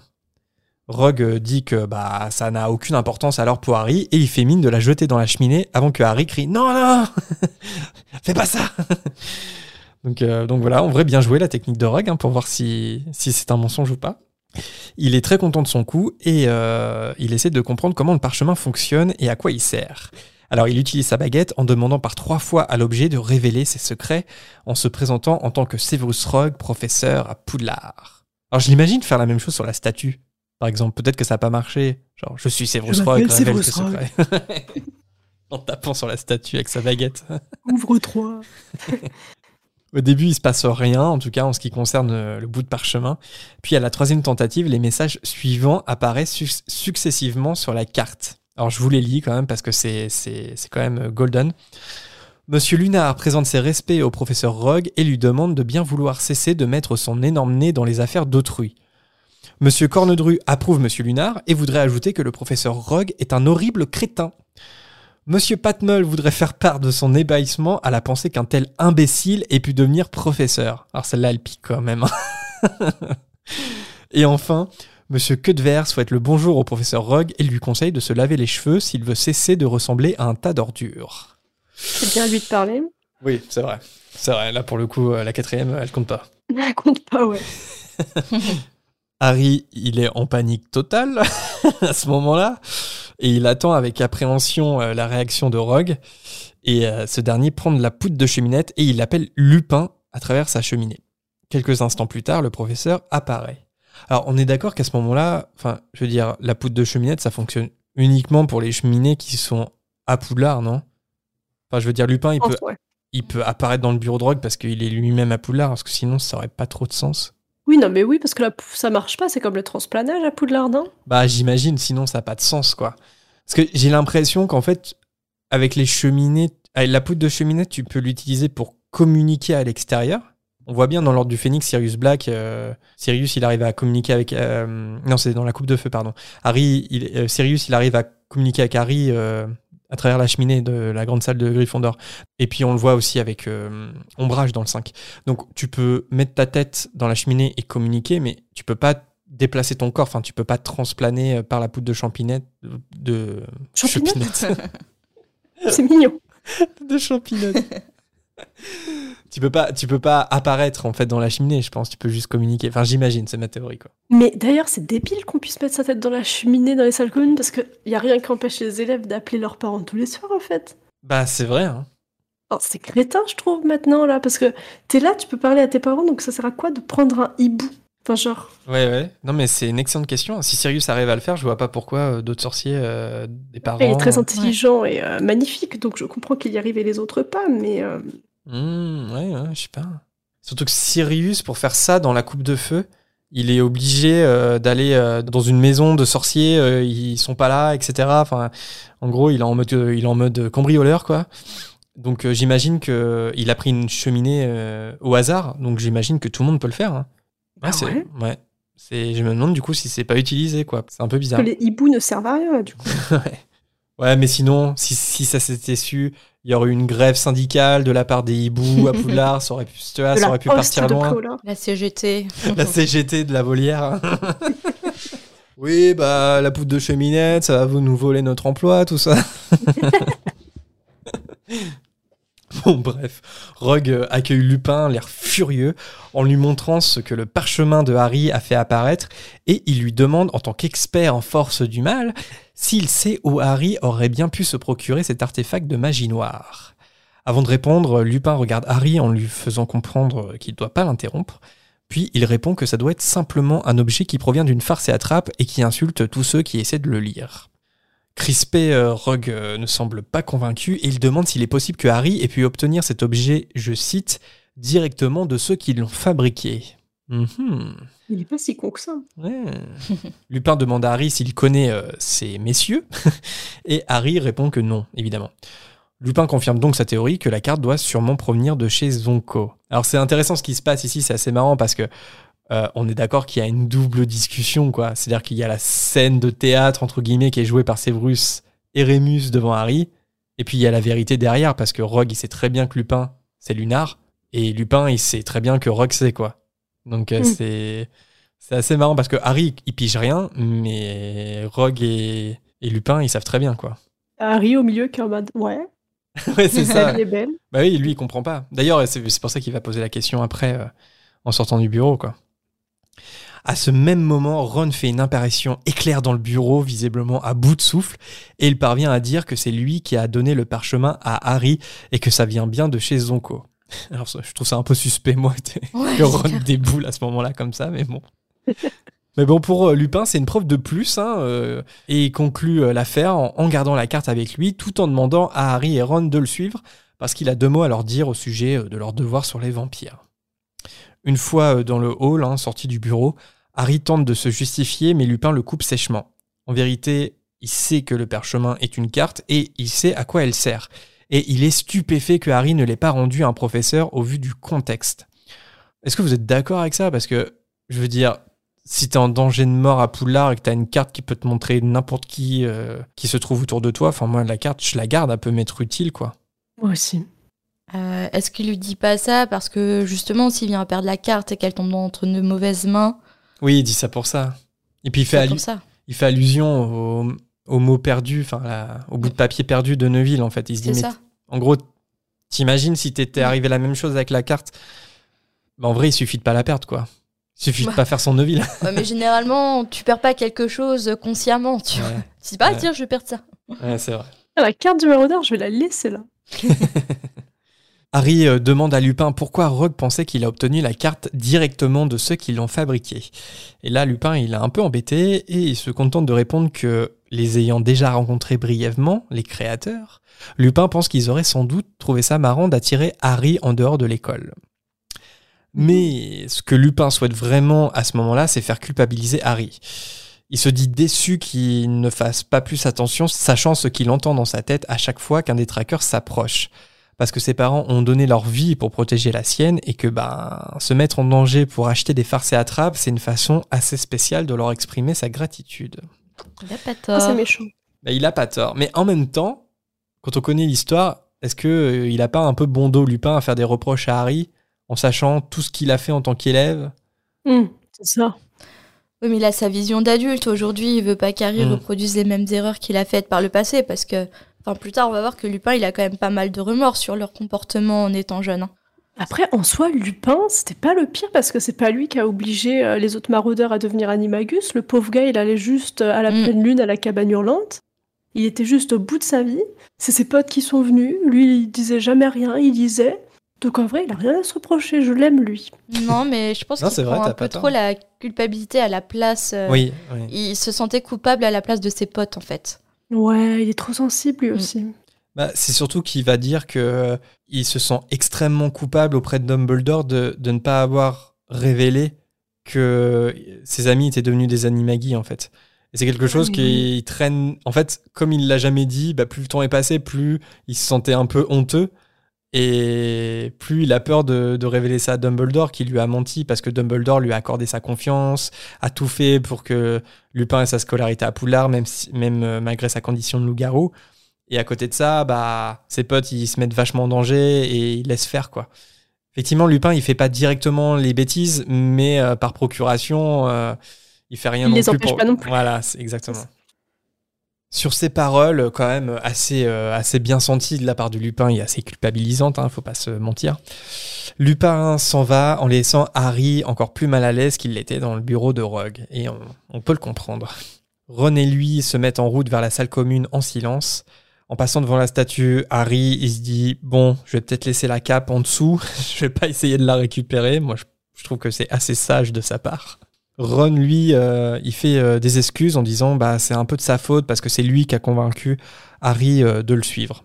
Mais avant que Harry puisse répondre, Hermione se dirige vers eux deux, l'air grave.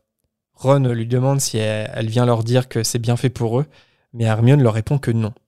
C'est au sujet de Hagrid. Il a perdu son procès, ce qui veut dire que Buck va être mis à mort.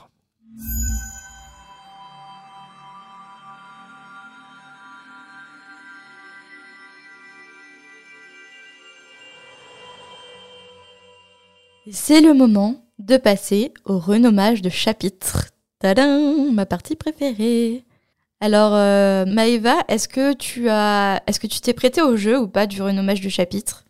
Oui, alors j'ai Ah. des idées, elles sont très similaires, j'en ai trois. Et voilà, c'est tout. Alors vas-y, on, t'écoute. t'écoute. Ça commence pareil. Donc le premier, c'est Neville la victime. Parce que pendant tout le long du chapitre, j'ai envie de lui faire des câlins. Ensuite, on a Ha- Harry le crétin. Parce que euh, c'est un crétin pendant tout le chapitre. Et pour finir, on a Hermione, la voix de la sagesse. Ouais, c'est c'est c'est malin de tous les identifier parce que c'est un peu ça quoi.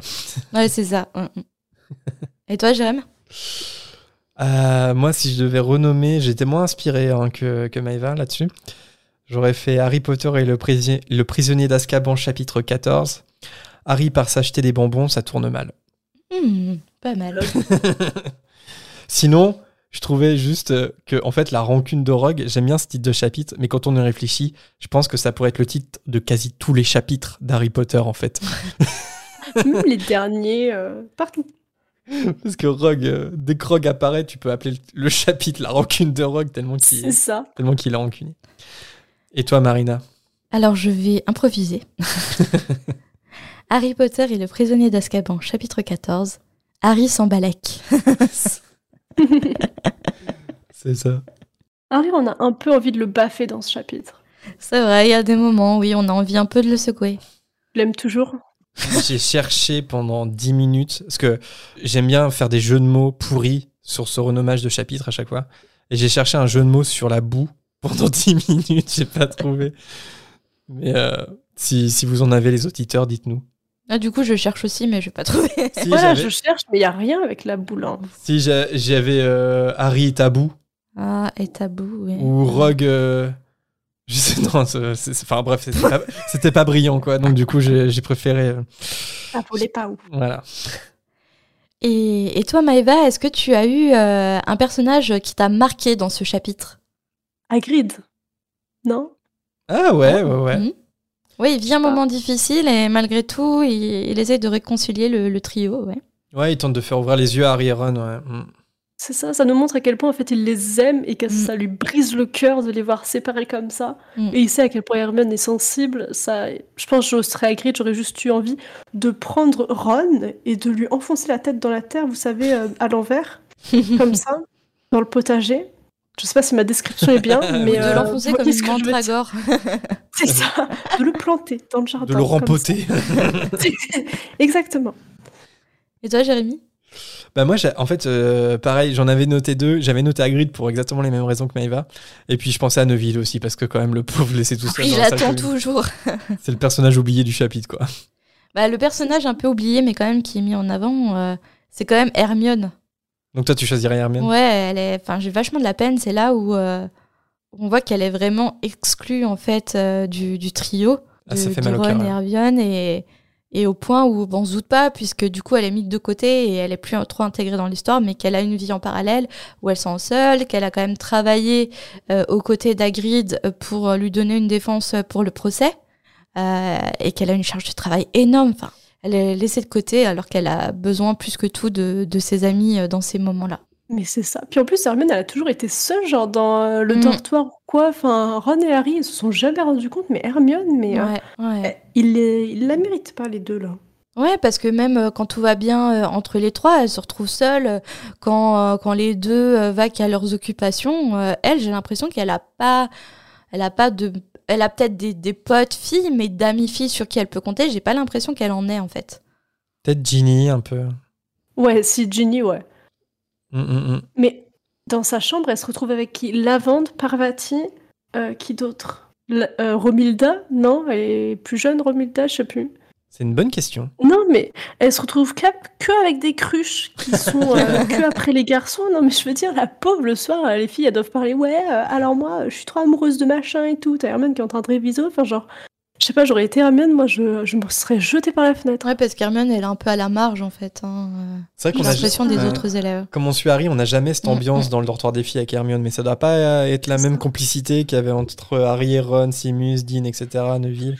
C'est ça. Ouais, Puis ouais. même dans Harry Potter 5, euh, le livre, il me semble, c'est dans celui-ci où elle raconte en gros qu'elle s'est engueulée avec euh, Lavande dans le dortoir parce que bah, Lavande accroît, accroît la gazette aussi, Ouais, non ouais, C'est pas ouais, ça? Ouais. Bah après, il se passe la même chose avec euh, Simus, quoi, mais... euh, Ouais, mais encore une fois, Harry, elle a le soutien de Ron, tu vois. C'est ce ça, elle est toute seule Alors qu'Hermione, elle est toute seule. Et ce qui est pas Oh normal, c'est que les filles peuvent aller dans le dortoir des garçons, mais que les garçons ne peuvent pas aller dans le dortoir des filles. Si, je trouve ça bien. Après, est-ce que les filles veulent vraiment aller dans le dortoir des garçons De garçons adolescents, ça. Moi, j'y mettrais pas les Ah, je pieds. Je sais pas si les elfes de maison, ils aèrent des fois, mais j'espère. Sinon, ça, ça doit sentir la Dans sueur. ce moment, ils doivent bien aérer quand même. J'ai une question. Est-ce que si Harry et Ron, ils auraient mis la cape d'invisibilité et par quel esprit euh, malsain, je ne sais pas, ils auraient voulu aller dans la chambre des filles, vous pensez l'escalier, ils auraient, il aurait remarqué que les garçons étaient dessus ou ils les auraient laissés passer avec la cape? J'aurais tendance à penser que ça se fait. Peut-être que l'escalier se laisse pas berner par une cape d'invisibilité. Mais Après, c'est la meilleure, enfin, c'est la cape d'invisibilité, la vraie de vraie quand même. Ouais, c'est vrai, c'est une relique. Ouais, c'est une bonne question. Je sais pas. J'espère que oui pour les filles, parce que je comprends le truc de. Il y a une protection magique pour que les garçons viennent pas embêter les filles dans leur dortoir. Mais s'il te suffit d'être invisible pour y aller, à mon avis, t'as pas des super intentions en plus, tu vois. Ouais. Genre, euh, c'est un peu suspect. Donc j'espère que ça marche. C'est ça. Après, on peut partir juste du principe que ton petit copain veut absolument venir te voir. Et... Oui. Ouais, mais c'est un dortoir. Après, euh, les ouais. pauvres autres filles, Ouais, voilà, euh, tu- mince, quoi. Ouais, c'est genre, euh, tu, tu le fais partager aux autres après. hein, euh. Imaginez, il y aurait eu Ron qui vient voir la vente dans Harry Potter 6 et t'as Hermione dans, à côté en mode j'ai envie de mourir. Il vaut mieux trouver euh, un endroit. euh, je pense qu'à Poudlard, euh, t'as plein d'endroits où tu peux te cacher euh, tranquille. Il y a plein de salles de classe abandonnées, etc. Plein de passages secrets. Oui. Plutôt que dans le dortoir où il y a les autres, quoi. Ouais, mais il fait froid dans les couloirs. Bah, justement, on se réchauffe. voilà. Il est venu le moment de passer à la volière, la chronique pour les auditeurs.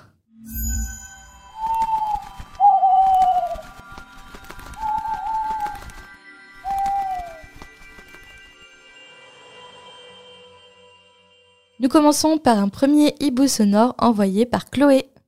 Salut la fréquence, j'espère que vous allez bien. Avant toute chose, euh, je voulais vous remercier encore pour votre podcast qui est trop cool et on rigole beaucoup. Enfin moi je me marre surtout, euh, vous êtes drôles tous les deux, mais mention spéciale pour Marina, je suis très sensible à ton humour et continue s'il te plaît tes petites digressions parce que franchement tu me fais trop rire. voilà. Je voulais savoir si vous connaissiez... euh, la théorie euh, sur le plan d'Albus Dumbledore.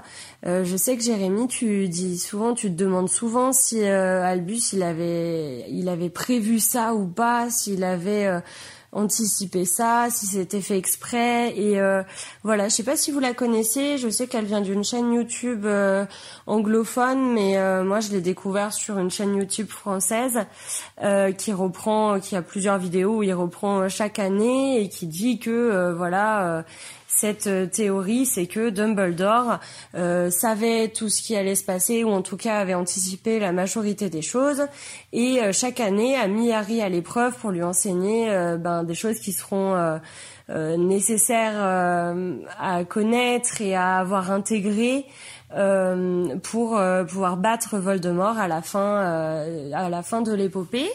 Et du coup, voilà, je voulais savoir si vous connaissiez déjà, si vous connaissiez pas, si vous, ça vous intéresse et que vous avez écouté ce que vous en pensiez, si vous étiez d'accord, si ça vous semble possible je suis en général, je suis pas super fan des théories Harry Potter, mais en tout cas celle-là, je la trouve intéressante quand même. Et voilà, je trouvais qu'elle répondait bien euh, à de nombreuses questions que tu te poses, Jérémy, et que vous vous posez euh, tous les deux. Voilà, en tout cas, je vous embrasse. Euh, je vous souhaite de continuer encore longtemps et d'avoir l'énergie de nous régaler.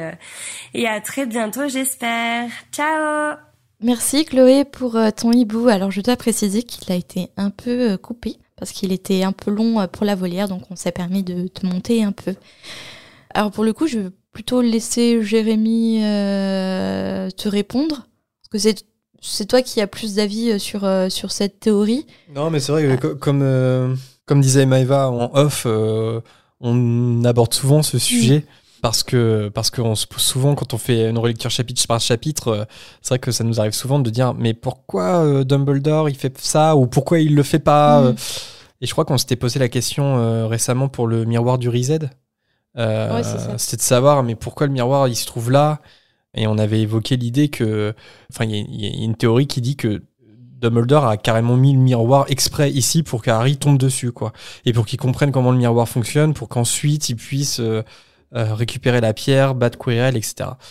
Donc euh, après, euh, ça reste des théories parce qu'on n'a pas d'informations vraiment là-dessus, quoi. À quel niveau Dumbledore a laissé faire Harry? C'est ça, jusqu'à quel niveau? Parce qu'il est quasiment sûr que Dumbledore avait les principaux éléments pour la quête d'Harry, mais jusqu'à quel point il a manipulé, entre guillemets, Harry pour parvenir à ses fins? C'est difficile de savoir. Parce qu'on parle quand même de la manipulation, mine de rien. Bah, clairement, Dumbledore, il décide quoi dire à Harry à quel moment, quoi. Hmm. On avait... Encore une fois, tout est une question de contexte. Et puis il lui dit clairement dans le 1, en fait. À la fin du 1, il lui dit malheureusement, je peux pas te répondre à cette question, voilà, je... peut-être plus tard, etc. Et puis même quand il lui révèle euh, la vérité, par exemple dans l'ordre du Phénix, quand ils ont cette grande dispute à la fin de l'ordre du Phénix, en fait Dumbledore lui cache des choses qu'il sait? En fait, il lui dit pas toute la vérité. Donc oui, c'est un manipulateur. Mais après, en fait, c'est ouais, par exemple sur le miroir du Reset, moi personnellement, je trouve ça un peu trop gros, tu vois. J'ai du mal à me dire attends, Dumbledore, il a trop il a il a fait euh, transplaner le miroir ici pour que Harry le tombe dessus. Je sais pas, j'ai du mal à y croire, tu vois que ça soit je pense qu'il y a quand même beaucoup de hasard qui joue ici. Euh, mais même dans toute la saga en fait.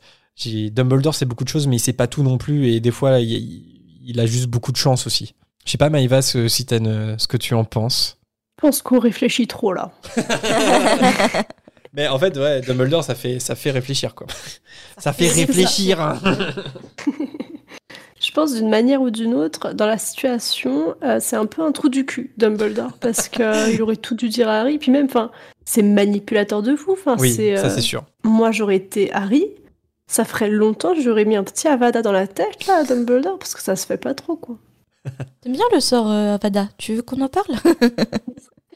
Autour d'un petit thé, est-ce que tu en as besoin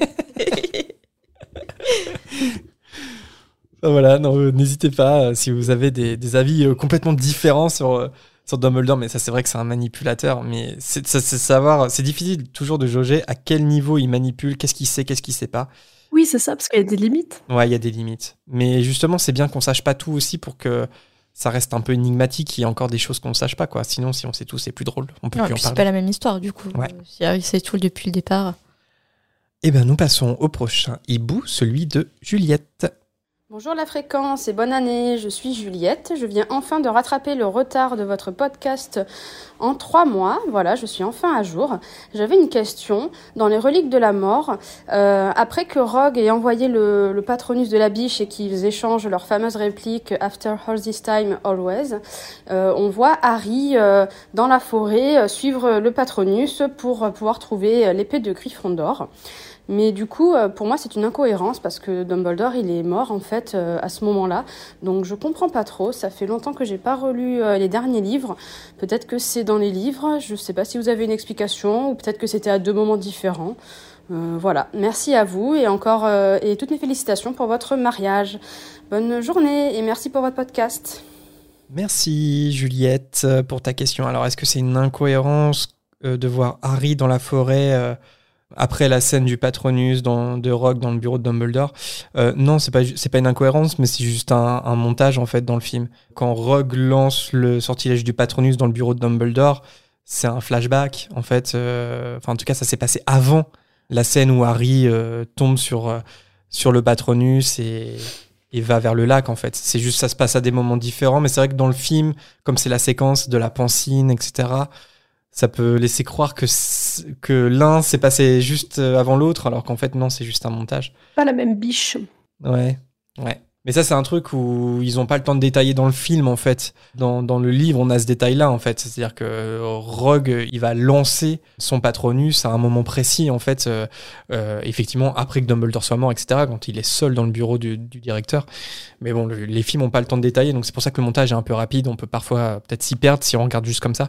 Tu penses que, euh, tu penses que Rogue, il a jeté son Patronus pour l'épée depuis Poudlard? Parce qu'il me semblait que Harry, en fait, il entendait des bruits de pas autour de lui. Et euh, du coup, c'est pour ça, euh, ça l'intrigue et tout. Donc, moi, je m'étais dit, c'était pas Ron, mais c'était Severus Rogue qui était venu, il avait posé l'épée, il a fait le Patronus, il est parti. Et. Euh... Mais non, mais si Mais Rogue, en fait, il était là depuis le début parce que Ron, en fait, de base, il, il avait vu quelqu'un derrière un arbre au moment où Harry ressort de l'eau, c'est pas ça? Mais si, parce que quand Harry, je me souviens, quand Harry sort de l'eau, il y a Ron qui dit Ah, mais il y a un truc qui bouge là-bas, ou un truc comme ça. Et il disait qu'il avait suivi quelqu'un d'autre ou quoi. Et du coup, Harry, il a couru à poil voir derrière l'arbre. et il n'y avait rien. Donc ça aurait pu être Severus Rogue, en fait, qui a transplané ou qui a fait quelque chose qui fait pas de bruit pour partir. Non, effectivement, je pense que Rogue, il était, euh, il était sur place. Parce qu'il a, il a bien dû cacher. Il a bien dû cacher l'épée en fait, donc euh, il, a, il s'est forcément rendu sur place quoi. Ah, euh, alors il reçoit l'information du portrait de Phineas Nigellus que Harry et ses amis se cachent dans la forêt de Dean et leur transmet la véritable épée de Gryffondor nécessaire à la destruction des Horcruxes. Oui, mais ça dit pas en fait le wiki je vous aime d'amour, hein, mais là vous expliquez pas trop. Bah en fait je pense qu'on sait pas, mais on, on peut imaginer quand même que, enfin je sais pas s'il est assez doué en magie pour à distance c'est ça. Faire transplaner une épée euh, dans le lac gelé, tu vois, je pense qu'il a besoin de transplaner sur place quand même. Ouais, ça, il a fait le déplacement quand même. Ouais, je pense. Enfin, Puis pour voir que Harry la prenait. Dans tous les cas, euh, dans le film, c'est vrai que c'est mis bout à bout, mais en fait, ça n'a rien à voir, quoi. Donc, euh, c'est pour ça que le film peut induire en erreur, mais, mais non, ça se passe bien à, à deux moments bien distincts. Et nous passons au hibou, encore un peu coupé, de Douglas. Bonjour Marina et Jérémy. Je vous souhaite à tous les deux et à tous les auditeurs une très bonne année 2022. Et donc j'ai une question pour vous. Quand on crée un Horcrux, on sait qu'il faut tuer quelqu'un, mais si de base en tuant, on perdait une partie de son âme.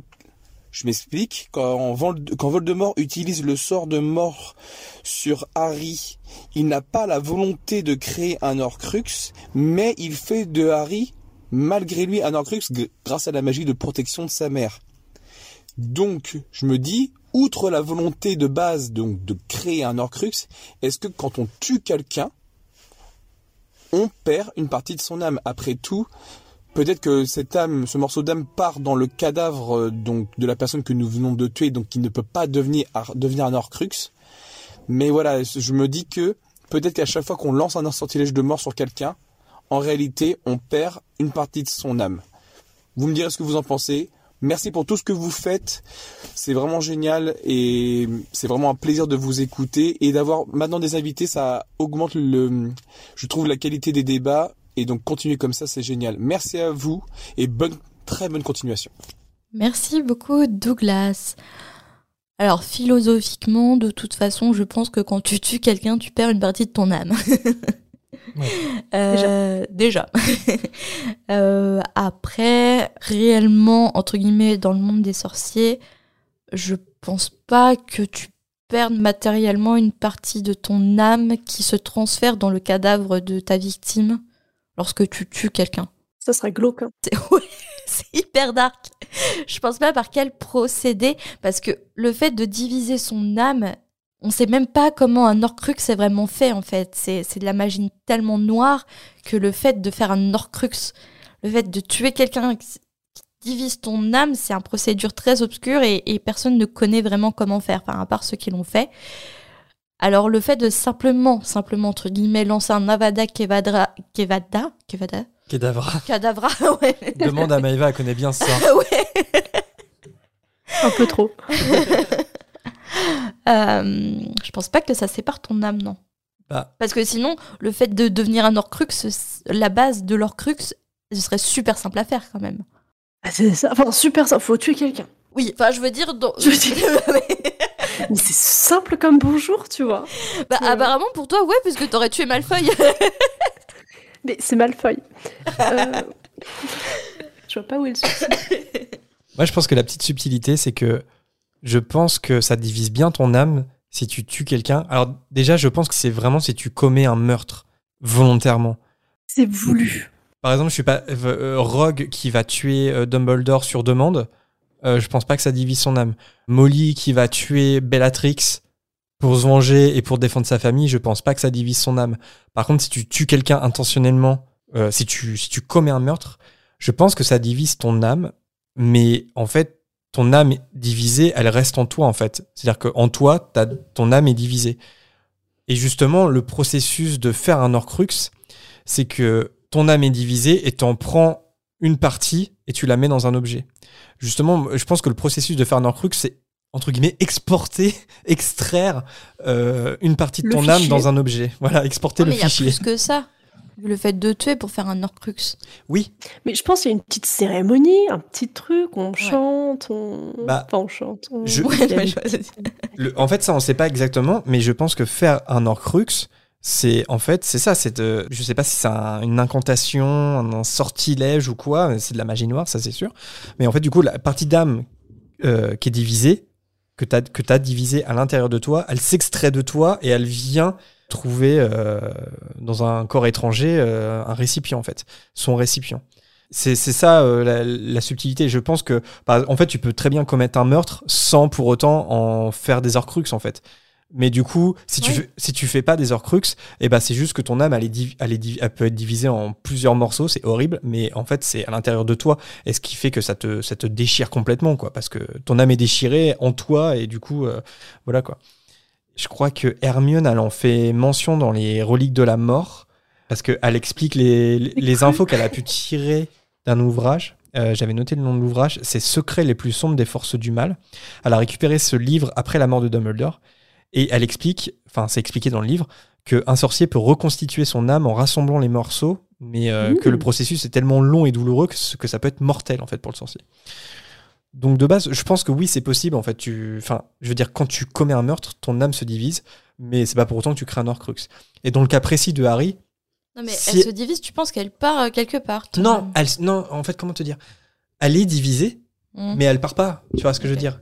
Et c'est quoi l'intérêt alors Du coup, elle est divisée, mais elle est juste, ils sont juste séparés, mais en toi? plus- c'est genre, plutôt de euh, la tu philosophie. Bah, avec- en fait, ouais, y a- plutôt philosophiquement, Ah, tu pars un peu de ton âme. en- C'est ça que tu veux dire? Bah, en fait, il y a pas d'intérêt en soi. Enfin, le seul intérêt, c'est de- c'est d'avoir commis un meurtre, j'imagine. Ah, Le, seul- le Mais- but, c'est de ne pas commettre un meurtre. Ouais, Tout à voilà. Déjà, on évite. Mais je veux dire, en fait, parce que je pense qu'il y a des sorciers qui peuvent commettre des meurtres, mais pas forcément dans l'intention de faire un Horcrux. Et ce, et ce que je dis, c'est que de faire un Horcrux, c'est quelque chose qui vient s'ajouter au meurtre que tu as fait. C'est juste pour le plaisir qu'ils Ouais, voilà. ça. Donc en fait, c'est. c'est- Et, et dans le cas précis de Harry, Et Après, c'est bien, ça fait un petit souvenir, tu vois. mais, mais dans le cas précis je l'ai de, Harry, si Harry est devenu un Horcrux, c'est que pour lui, pour le coup, il a survécu. Et Dumbledore l'explique bien, il fait, en fait, la partie d'âme de Voldemort, elle a trouvé, elle, elle s'est Refuge. réfugiée dans le corps vivant qu'elle pouvait trouver, et en fait, c'était Harry. Et c'est ce qui n'est pas le cas d'un meurtre classique, on va dire, entre guillemets, où la personne est morte. Donc en fait, l'âme va pas aller dans le cadavre parce que c'est pas un corps vivant. Donc euh, de toute façon, ça marche pas. Voilà. Ça serait triste, t'es là déjà, tu crèves, puis en plus, t'as l'âme de quelqu'un, enfin d'un Ouais, meurtrier ouais. qui vit en toi. Enfin, laisse tomber la neige. Laisse tomber la neige. C'est pas mon jour. c'est vraiment la mort de merde, quoi.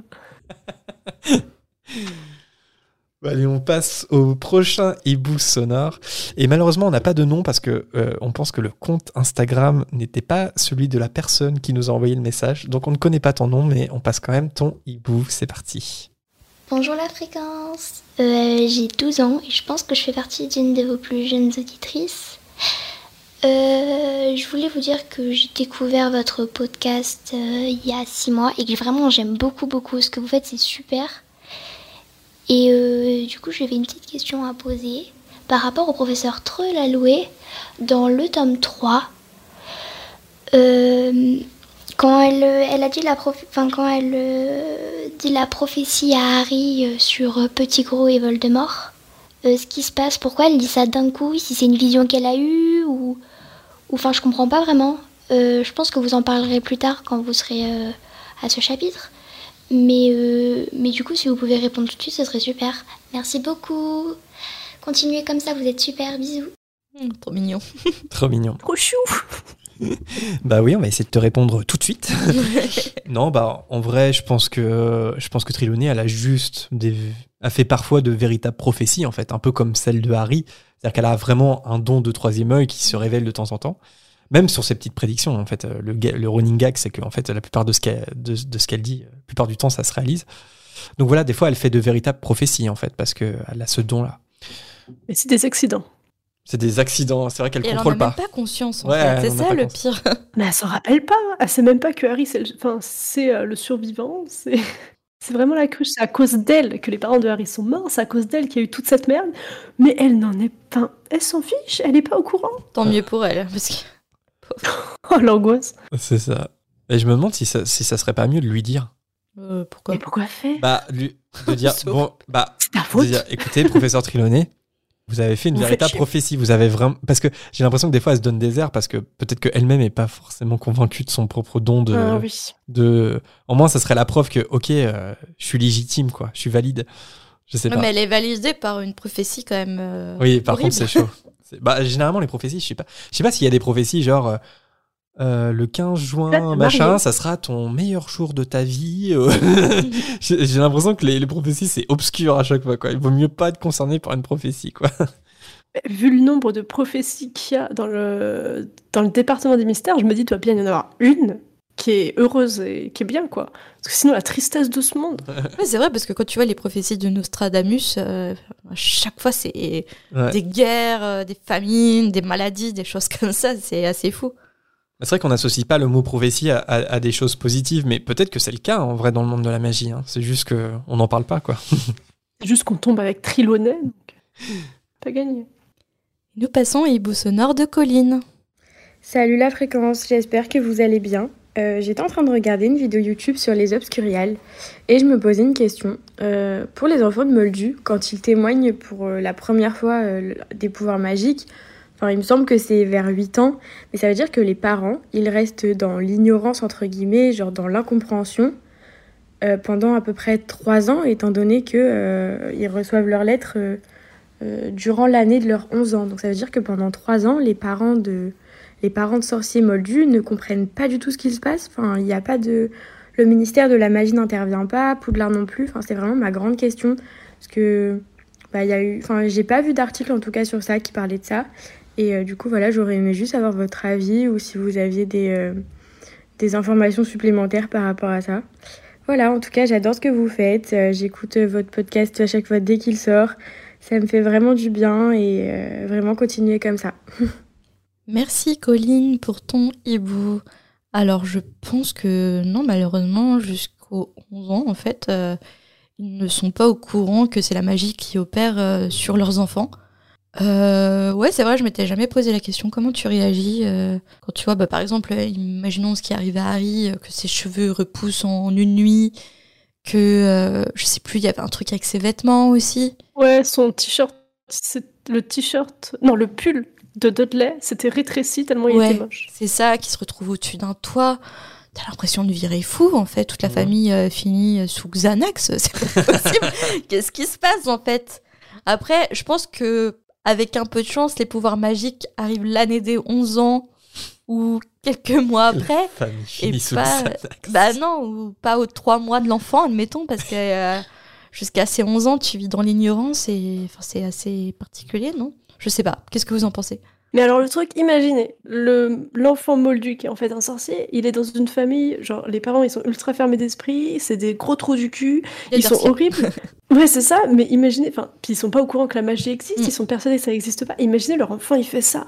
Mais ils le virent, ils le mettent à la porte, ça devient un SDF, enfin, l'angoisse. Faut que Poudlard intervienne des fois, je pense quand même. Et puis personne ne te croit en fait. Mais c'est ça. C'est ça, tu racontes euh, ça, personne ne te croit. Mais alors mon fils hier, il a le chien est devenu bleu, on n'a rien compris. En fait, ça explique plein de phénomènes paranormaux, genre les poltergeists et tout. c'est des enfants. Des moldus. Ouais, c'est vrai que. bah, Les chasseurs de fantômes n'ont plus de travail, sont au chômage à cause de moi, à cause de ma révélation. Moi, j'aurais tendance à penser que j'espère, en tout cas, qu'il y a- que dans des cas exceptionnels, en fait, il y a des gens du ministère ou des gens du, de, de l'école Mm. qui viennent voir les. les ne mettez les pas moldus, l'hôpital psychiatrique, s'il vous plaît. Ouais, voilà. Nous intervenons. Qui viennent voir les, les parents de Moldus et qui leur expliquent, peut-être en avance, les raisons. euh, les raisons. Mais en. Mais après, imagine, imagine. Imagine, on a un enfant, il se passe ça et tout ça. T'as des mecs qui viennent chez toi. Ils te disent, non mais vous inquiétez pas, votre enfant a des pouvoirs magiques. C'est la magie, Poudlard existe. Excusez-moi, monsieur, sortez de mon appartement. Nous ne, vendons, nous ne venons pas vos, nous ne voulons pas vos encyclopédies de magie. je pense qu'ils te. Je, je crois pas, c'est pas possible. Bah, Moi, je vais à Poudlard. Ouais, bah, en fait, euh, je pense qu'ils ont les moyens de te convaincre quand même. Parce que déjà, on sait que tu nous peux avons aller. les moyens de vous faire parler. tu peux aller euh, tu peux aller sur le chemin de traverse on le sait parce que les parents d'Hermione y vont Mm. Euh, Mhm. et puis il suffit que je sais pas qu'ils te montrent un tour de magie là tu fais oh what the fuck Bah, comme genre, euh, Dumbledore et Tom Jedusor. ouais voilà C'est une caméra cachée Surprise, surprise. Sur- Surprise C'est pour Arte. c'est n'importe quoi Caméra cachée nulle. mais euh, oui pe- peut-être qu'ils ont des, des, des parents moldus un peu réticents et ils sont obligés un peu de les mettre devant le fait accompli euh, pour vraiment leur montrer que c'est pas un canular quoi d'ailleurs Harry lui-même hein, euh, dans le 1 euh, souvenez-vous il se dit c'est un canular quoi Mm. Oui. ça se trouve c'est une caméra cachée et puis on va me c'est une grosse farce des Dursley quoi mais Je donc- suis juste Harry. voilà, c'est ça. Non, mais si- sinon, ouais. En fait, j'espère que ça existe, mais Oh non, c'est Greg Guillotin c'est ça. Mais. Mais en vrai, je pense pas que ça existe parce que, bah, on le voit bien. En fait, Harry et Tom Jedusor, c'est deux contre-exemples parce que Harry, il s'est passé plein de trucs. Personne n'est venu euh, expliquer euh, ce qui s'était passé. Et puis Tom Jedusor, pareil, il est à l'orphelinat, il a fait, il a fait plein d'horreurs avec les autres enfants. Et bah, avant que Dumbledore vienne euh, le chercher pour l'emmener à Poudlard, euh, personne n'était venu avant pour régler la situation. Donc, je pense pas que ça existe effectivement. Je pense que les parents de Moldu ils sont obligés de se débrouiller par eux-mêmes sous. Xanax. Après, en parlant de Tom Jedusor, le gars, il avait quand même bien compris qu'il était unique et qu'il était spécial et qu'il avait quand même un peu de magie en lui. Parce que pour faire tout ce qu'il faisait, enfin, le psychopathe, quoi. c'est vrai. Donc lui, c'est un cas à part. Ouais, de toute façon, il a clair. pas de parents, donc euh, laisse tomber. Depuis le départ. Depuis le départ, c'est un cas particulier. C'est ça. Il a pas de parents, donc il rentre pas en fait dans le sujet de cette question. Et on passe au prochain hibou sonore qu'on a un petit peu coupé pour que ça rentre aussi. Il est signé Manon. Salut Marina, salut Jérémy. Et ben déjà, euh, merci beaucoup parce qu'en fait, ça fait deux ans quasiment que je vous ai dans les oreilles euh, toutes les semaines et j'avais jamais sauté le pas de vous envoyer un petit message. Donc, euh, merci pour tout ce que vous faites. Vous avez égayé mes deux années de confinement. Donc, rien que pour ça, merci. Et je suis en train de rattraper les quelques épisodes que j'avais loupés sur Harry Potter et la Chambre des Secrets. Et du coup, il y a une de vos questions qui revient souvent, c'est en gros pourquoi on se sent serpentard? Et je me suis dit, bah moi je me suis toujours senti serpentard, donc c'est l'occasion de vous répondre. Euh, en fait, je pense qu'il faut s'éloigner du côté ultra manichéen des premiers livres euh, et même de toute la saga sur euh, il y a le camp des gentils et il y a le camp des méchants et le camp des méchants il faut qu'il ait un nom bien défini parce que euh, voilà euh, s'en éloigner un petit peu et prendre du recul juste sur euh, les valeurs que peuvent porter cette maison. Pourquoi je me suis sentie toujours serpentard dans l'âme? Pour moi déjà c'est par rapport au côté ambitieux. Euh, je pense que pour être ambitieux, il faut pas forcément penser aux autres, euh, que ce soit bien ou mal, peu importe, mais il faut avoir un petit côté quand même euh, pas égoïste, mais en tout cas solo. Et pour moi, c'est une des caractéristiques de la maison Serpent- Serpentard, c'est qu'on pense d'abord à soi avant de penser au groupe et que de toute façon pour prendre soin du groupe, faut prendre soin de soi en premier, alors qu'il y a une vraie dévotion de soi-même chez les Gryffondors où moi j'ai un petit peu de mal à me retrouver dans ce don de soi permanent. Déjà, c'est un premier point. Ensuite, chez les Serpentards, ce qui, moi, euh, en tout cas, me parle, c'est un sens de la provocation assez aiguisé. Euh, j'ai toujours été tête brûlée, j'ai toujours répondu euh, aux adultes de la même façon qu'ils me parlaient, donc des fois euh, très mal. Et ça fait partie de mon caractère de base. J'ai un, j'ai un petit peu tête dans le mur, un petit peu fonceuse comme ça, et relativement provoque quand quelque chose me convient pas. Je vais pas prendre des pincettes et essayer d'arbitrer, essayer d'arrondir les angles, pas du tout. Je vais rentrer dedans. Et ça, ça fait partie, je pense aussi des caractéristiques Serpentard. Donc vraiment ce côté ambitieux, fier. Euh, assez solo euh, dans la vie de tous les jours, c'est-à-dire qu'on compte pas sur les autres, on compte sur soi-même. Et euh, ce, petit côté provoque, qui aime bien mettre un pavé dans la mare et puis regarder ce qui se passe ensuite. Voilà, je vous souhaite une bonne journée, des bisous. Merci beaucoup Manon. Eh ben ouais, je suis 100% d'accord avec tout ce que tu dis. En plus, tu le dis très bien. Je pense qu'il y a des, plein de valeurs et plein de qualités dans, dans la maison de Serpentard et qui sont assez éloignés de la vision euh, manichéenne euh, qu'il y a dans la saga, parce que c'est vrai que les, les Serpentards ont, ont, mauvais rôle quoi, dans, Harry Potter, et puis c'est quelque chose qu'on a déjà dit souvent, c'est-à-dire que ça manque un peu de, de nuance à Serpentard quand même dans les livres Harry Potter. Euh, c'est venu après, dans l'Enfant maudit, mais bon, voilà. Et et oui, non, mais je me retrouve un peu dans, dans ce que tu dis. Euh, je crois que Marina, tu te moques à chaque fois, mais je pense que c'est mon ascendance, tu vois. Je, je, pense que je suis un cerf d'aigle avec une ascendance euh, serpentard. Donc, euh, parce que je me retrouve aussi dans ce côté ambitieux. Dans, je, je, comprends tout à fait quand tu parles de dévotion. Enfin, tu te retrouves pas dans la dévotion de soi euh, chez les Gryffondors. Bah, moi, c'est pareil. Par contre, je, je suis pas du tout une tête brûlée. Euh, surtout pas quand j'étais élève bah pour... face à face, face à mes profs. Mais, non, mais dans l'ambition, en fait, de se dire, tiens, je vais, mais je vais donner. C'est pas parce que t'es ambitieux que tu es serpentard. Je suis ambitieuse aussi. C'est pas pour ouais, autant que ouais. je suis serpentard. Mais il y a un côté de moi, je me dis, tiens, est-ce que j'ai pas un. Bah, après, je pense qu'on a tous un petit côté de chaque maison, quoi. Non, t'es Serdaigle, là, son pouf souffle.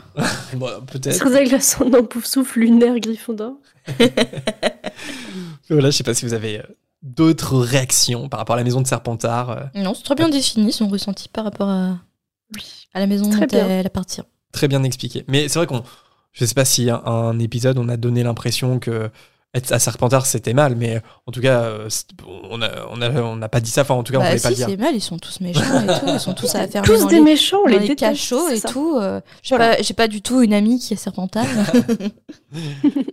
Mais c'est vrai que, mais c'est vrai que toutes les maisons ont leurs qualités, leurs défauts. Enfin, voilà, c'est, en fait, c'est c'est très équilibré dans chaque maison quand on y pense. Mais même si, bah, la saga Harry Potter peut donner l'impression que les méchants sont tous à Serpentard, et alors que non, en fait, c'est un peu plus, un peu plus équilibré que ça. et nous passons au dernier hibou sonore de Sibylle. Salut Jérémy, Marina. J'espère que vous avez passé de bonnes fêtes. Et je me posais quelques questions. On sait que les sombrales ne peuvent être vus que par des personnes qui ont vu la mort. Mais on sait que ça marche sur les sorciers. Mais je me demandais, est-ce que des craques-molles ou des moldus peuvent aussi les voir? Et je me demandais comment vous était venue l'idée d'appeler votre podcast, votre podcast Fréquence 9 3 quarts. Voilà, je vous adore, continuez comme ça, bisous. Merci Sibylle pour ton hibou. Euh, Est-ce que tu as un avis, Maëva? Je répète. Alors du coup, Je te balance la patate chaude. donc moi je pense, en vrai, les moldus peuvent voir les sombrales s'ils ont vu la mort, étant donné qu'ils pourraient voir les nifleurs comme ils pourraient voir les dragons, parce qu'en soi, enfin, c'est des créatures magiques, c'est juste. euh, Mmh, ah, Enfin, déjà, c'est débile le fait des créatures magiques, parce que pourquoi. Enfin, eux aussi, ils ont les rats, les chats, tout ça. Pourquoi c'est leur créature à eux? Enfin, bref, je comprends pas. Bref, voilà. Vous Ah. me troublez le, la fréquence, là. Après, t'as un Je vais sortir de ce podcast, je vais regarder le par terre pendant des heures. T'as un contre-exemple euh, Qui suis Jetwick avec les détraqueurs. Les détraqueurs, il y a que les Ah, sorciers oui. qui peuvent les voir. Alors après, Ouais, mais les détraqueurs, c'est encore différent. Ouais, pff, ouais, ouais, c'est peut-être pas que des animaux inventé, magiques. c'est des êtres. euh, Des êtres, c'est des Ou non-êtres. des non-êtres, justement. Mais ils ont pas été inventés par quelqu'un, les détraqueurs, plutôt?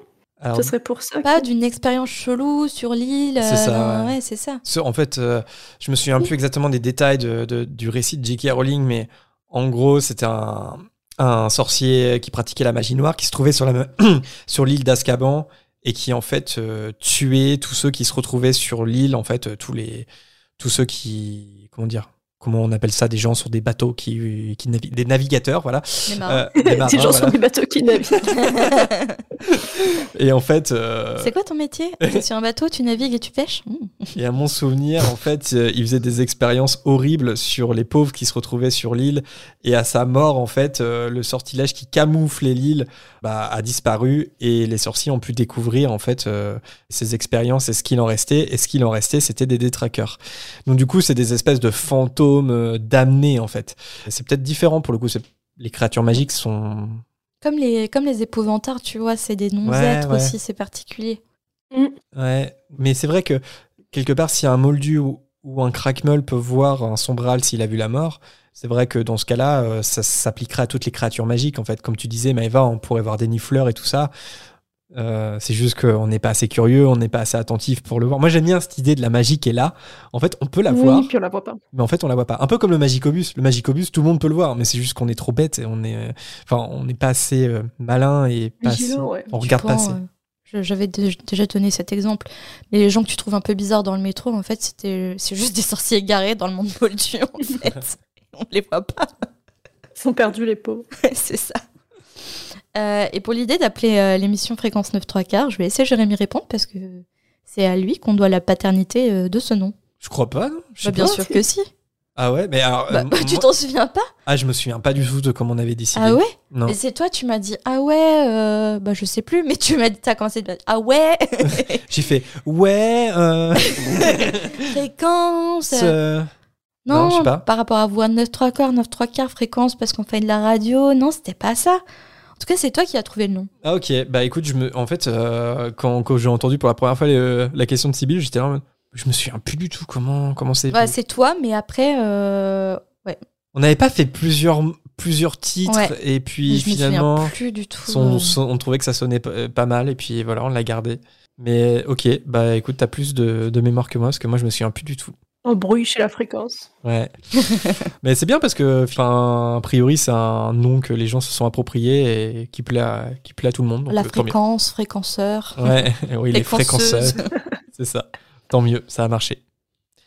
Et c'est terminé pour cette euh, volière. Un grand merci à tous ceux qui nous ont contactés récemment. Notre volière euh, est bien remplie, donc il peut y avoir un petit peu d'attente. Pour vous donner un ordre d'idée, parce qu'on dit souvent notre volière est un peu remplie, mais là, pour vous donner une idée concrète, on a traité les messages reçus jusqu'au 7 janvier. Voilà, on enregistre il est le 22 et on a pu traiter que ceux du euh, jusqu'au 7. Donc si vous nous avez envoyé votre vocal après cette date, il faudra encore un peu de patience. Voilà. Donc malheureusement, comme Jérémy nous l'a dit, on ne peut pas diffuser systématiquement chaque hibou sonore non plus. Euh, donc on tient à remercier ceux qui nous ont envoyé un, en commençant par Elina pour son hibou sonore sur le basilic, à Ludivine sur l'adaptation des sortilèges, à Laetitia et à sa fille Léane, et enfin à Jessica qui s'est fait offrir, Madame, un voyage au parc Harry Potter à Orlando. The Dream. Par son copain, je crois d'ailleurs. Pour euh, candidater vous aussi à la volière, vous pouvez nous envoyer un message privé sur nos réseaux Facebook, Twitter ou Instagram, ou bien par mail moldu à l'adresse fréquence934@gmail.com. On écoute et on lit tout ce qu'on reçoit, même si ça finit pas nécessairement dans la volière, comme on l'a dit. Et euh, on vous répond aussi dans la mesure du possible. Donc n'hésitez pas à nous envoyer votre petit hibou écrit ou vocal. C'est toujours un plaisir d'avoir vos réactions. Pour garder le contact entre la sortie des épisodes, vous êtes aussi les bienvenus sur le groupe privé Facebook ou sur notre Discord. C'est sur ce serveur qu'on enregistre et qu'on organise les candidatures pour les invités. Donc rejoignez-nous si ça vous intéresse. Et en plus, ici passe plein de choses, donc n'hésitez pas. Et si vous êtes un peu perdu dans tous ces réseaux, pas de souci, vous pouvez retrouver tous les portes au loin en description de l'épisode. On voulait faire euh, une casse dédiée en particulier à un auditeur euh, sur le Discord, Roderick, grâce à qui euh, vous pouvez désormais retrouver en description aussi les différents timecodes des rubriques. Par exemple, sur un épisode, si vous voulez zapper le chapitre et aller à la volière ou l'inverse, enfin bref, tout est possible. Au moment de la sortie, ça devrait être disponible pour l'ensemble des épisodes et si c'est pas encore le cas, ça va arriver très vite. Il y a une autre personne également à remercier. C'est bien entendu Maëva, notre invitée du jour. Merci beaucoup, c'était trop chouette d'enregistrer avec toi et j'espère qu'aussi euh, notre enregistrement euh, t'aura plu. Merci à vous de m'avoir invité, c'était trop cool et euh, j'ai réalisé un rêve en venant ici aujourd'hui. Tu disais que c'était ton premier podcast vraiment audio parce que tu as fait, euh, t'as apparu dans d'autres chaînes YouTube, il me semble, mais vraiment podcast, je crois que c'est la première fois, non? Ouais, et j'adore. Je vais créer mon podcast. La Félix nouvelle Papote. C'est ça. Je vais lire les Harry. Potter, chaque chapitre, et euh, en parler. Avec des invités.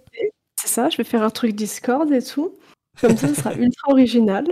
Et les T'auras gens volière. m'envoyer des messages. Je pense que je vais appeler ça euh, la volière. je trouve que c'est assez original comme idée. En fait, il va peut-être falloir qu'on mette des copyrights.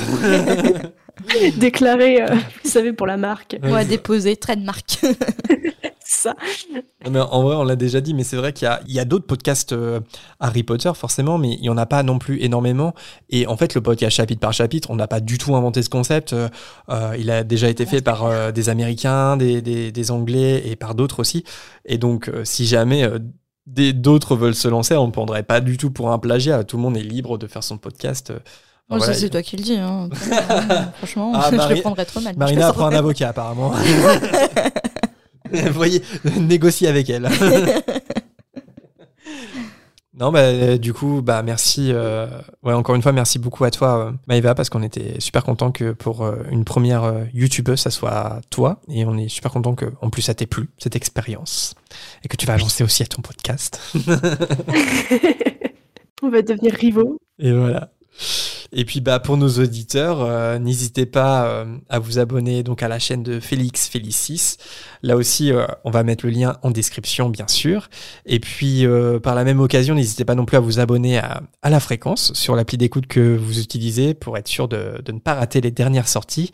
Et euh, on est sur YouTube aussi d'ailleurs. Euh, nous aussi, on est dans le YouTube game. Maëva, fais gaffe. Hein. Euh, C'est ça. On est bientôt à 1000 abonnés, je crois quand même. Attention, tremble, Maëva. Ah, tremble, tu peux On trembler. arrive dans le C'est énorme. hein. Non mais c'est vrai qu'en fait on, on tient à ce que les épisodes sortent sur YouTube parce qu'on a très peu de gens qui nous écoutent sur YouTube. Mais je crois qu'il y a des gens ils préfèrent ou en tout cas c'est pratique pour eux donc euh, on tient euh, à le faire donc voilà n'hésitez pas. Et puis il y a, il y a aussi quelques gens qui commentent. Sachez qu'on qu'on lit tous nos commentaires YouTube aussi donc euh, voilà. Des euh, commentaires tels que vous parlez beaucoup trop. on en a eu quelques-uns comme ça. Ouais. On a eu quelques, quelques trolls. Euh, si vous utilisez euh, Spotify, Apple Podcast ou Podcast Addict, et vous êtes beaucoup plus nombreux à utiliser ce, ce type d'application, n'oubliez pas de nous laisser des, des petites étoiles, ça nous ferait super plaisir. Merci à Figo. Oui, j'étais en train de bugger sur Woody qui baille. J'étais Le en train d'admirer mon chat. Merci à Figo, Nuzuno et Cop78 qui nous ont envoyé un commentaire sur Apple Podcast récemment et à tous ceux qui nous laissent des super notes sur les applis, vous êtes trop top. Pour conclure sur les citations, on garde les meilleurs pour la fin, c'est-à-dire les tipeurs qui nous soutiennent avec quelques galions.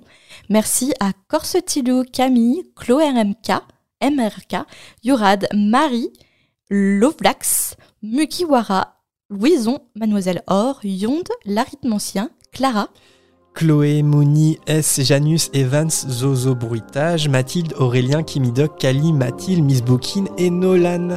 Merci beaucoup pour votre soutien. En plus, vous êtes de plus en plus nombreux. Ça, ça devient de plus en plus difficile à faire, à vous citer. Mais voilà, ça fait vraiment plaisir. Si vous aussi vous souhaitez nous soutenir avec des petits dons, les infos sont en description avec tout le reste. Une nouvelle fois, merci beaucoup Maëva et quant à nous, on se retrouve très vite pour le chapitre 15 du prisonnier d'Azkaban qui va s'intituler La finale de Quidditch. À très vite Salut! Bisous.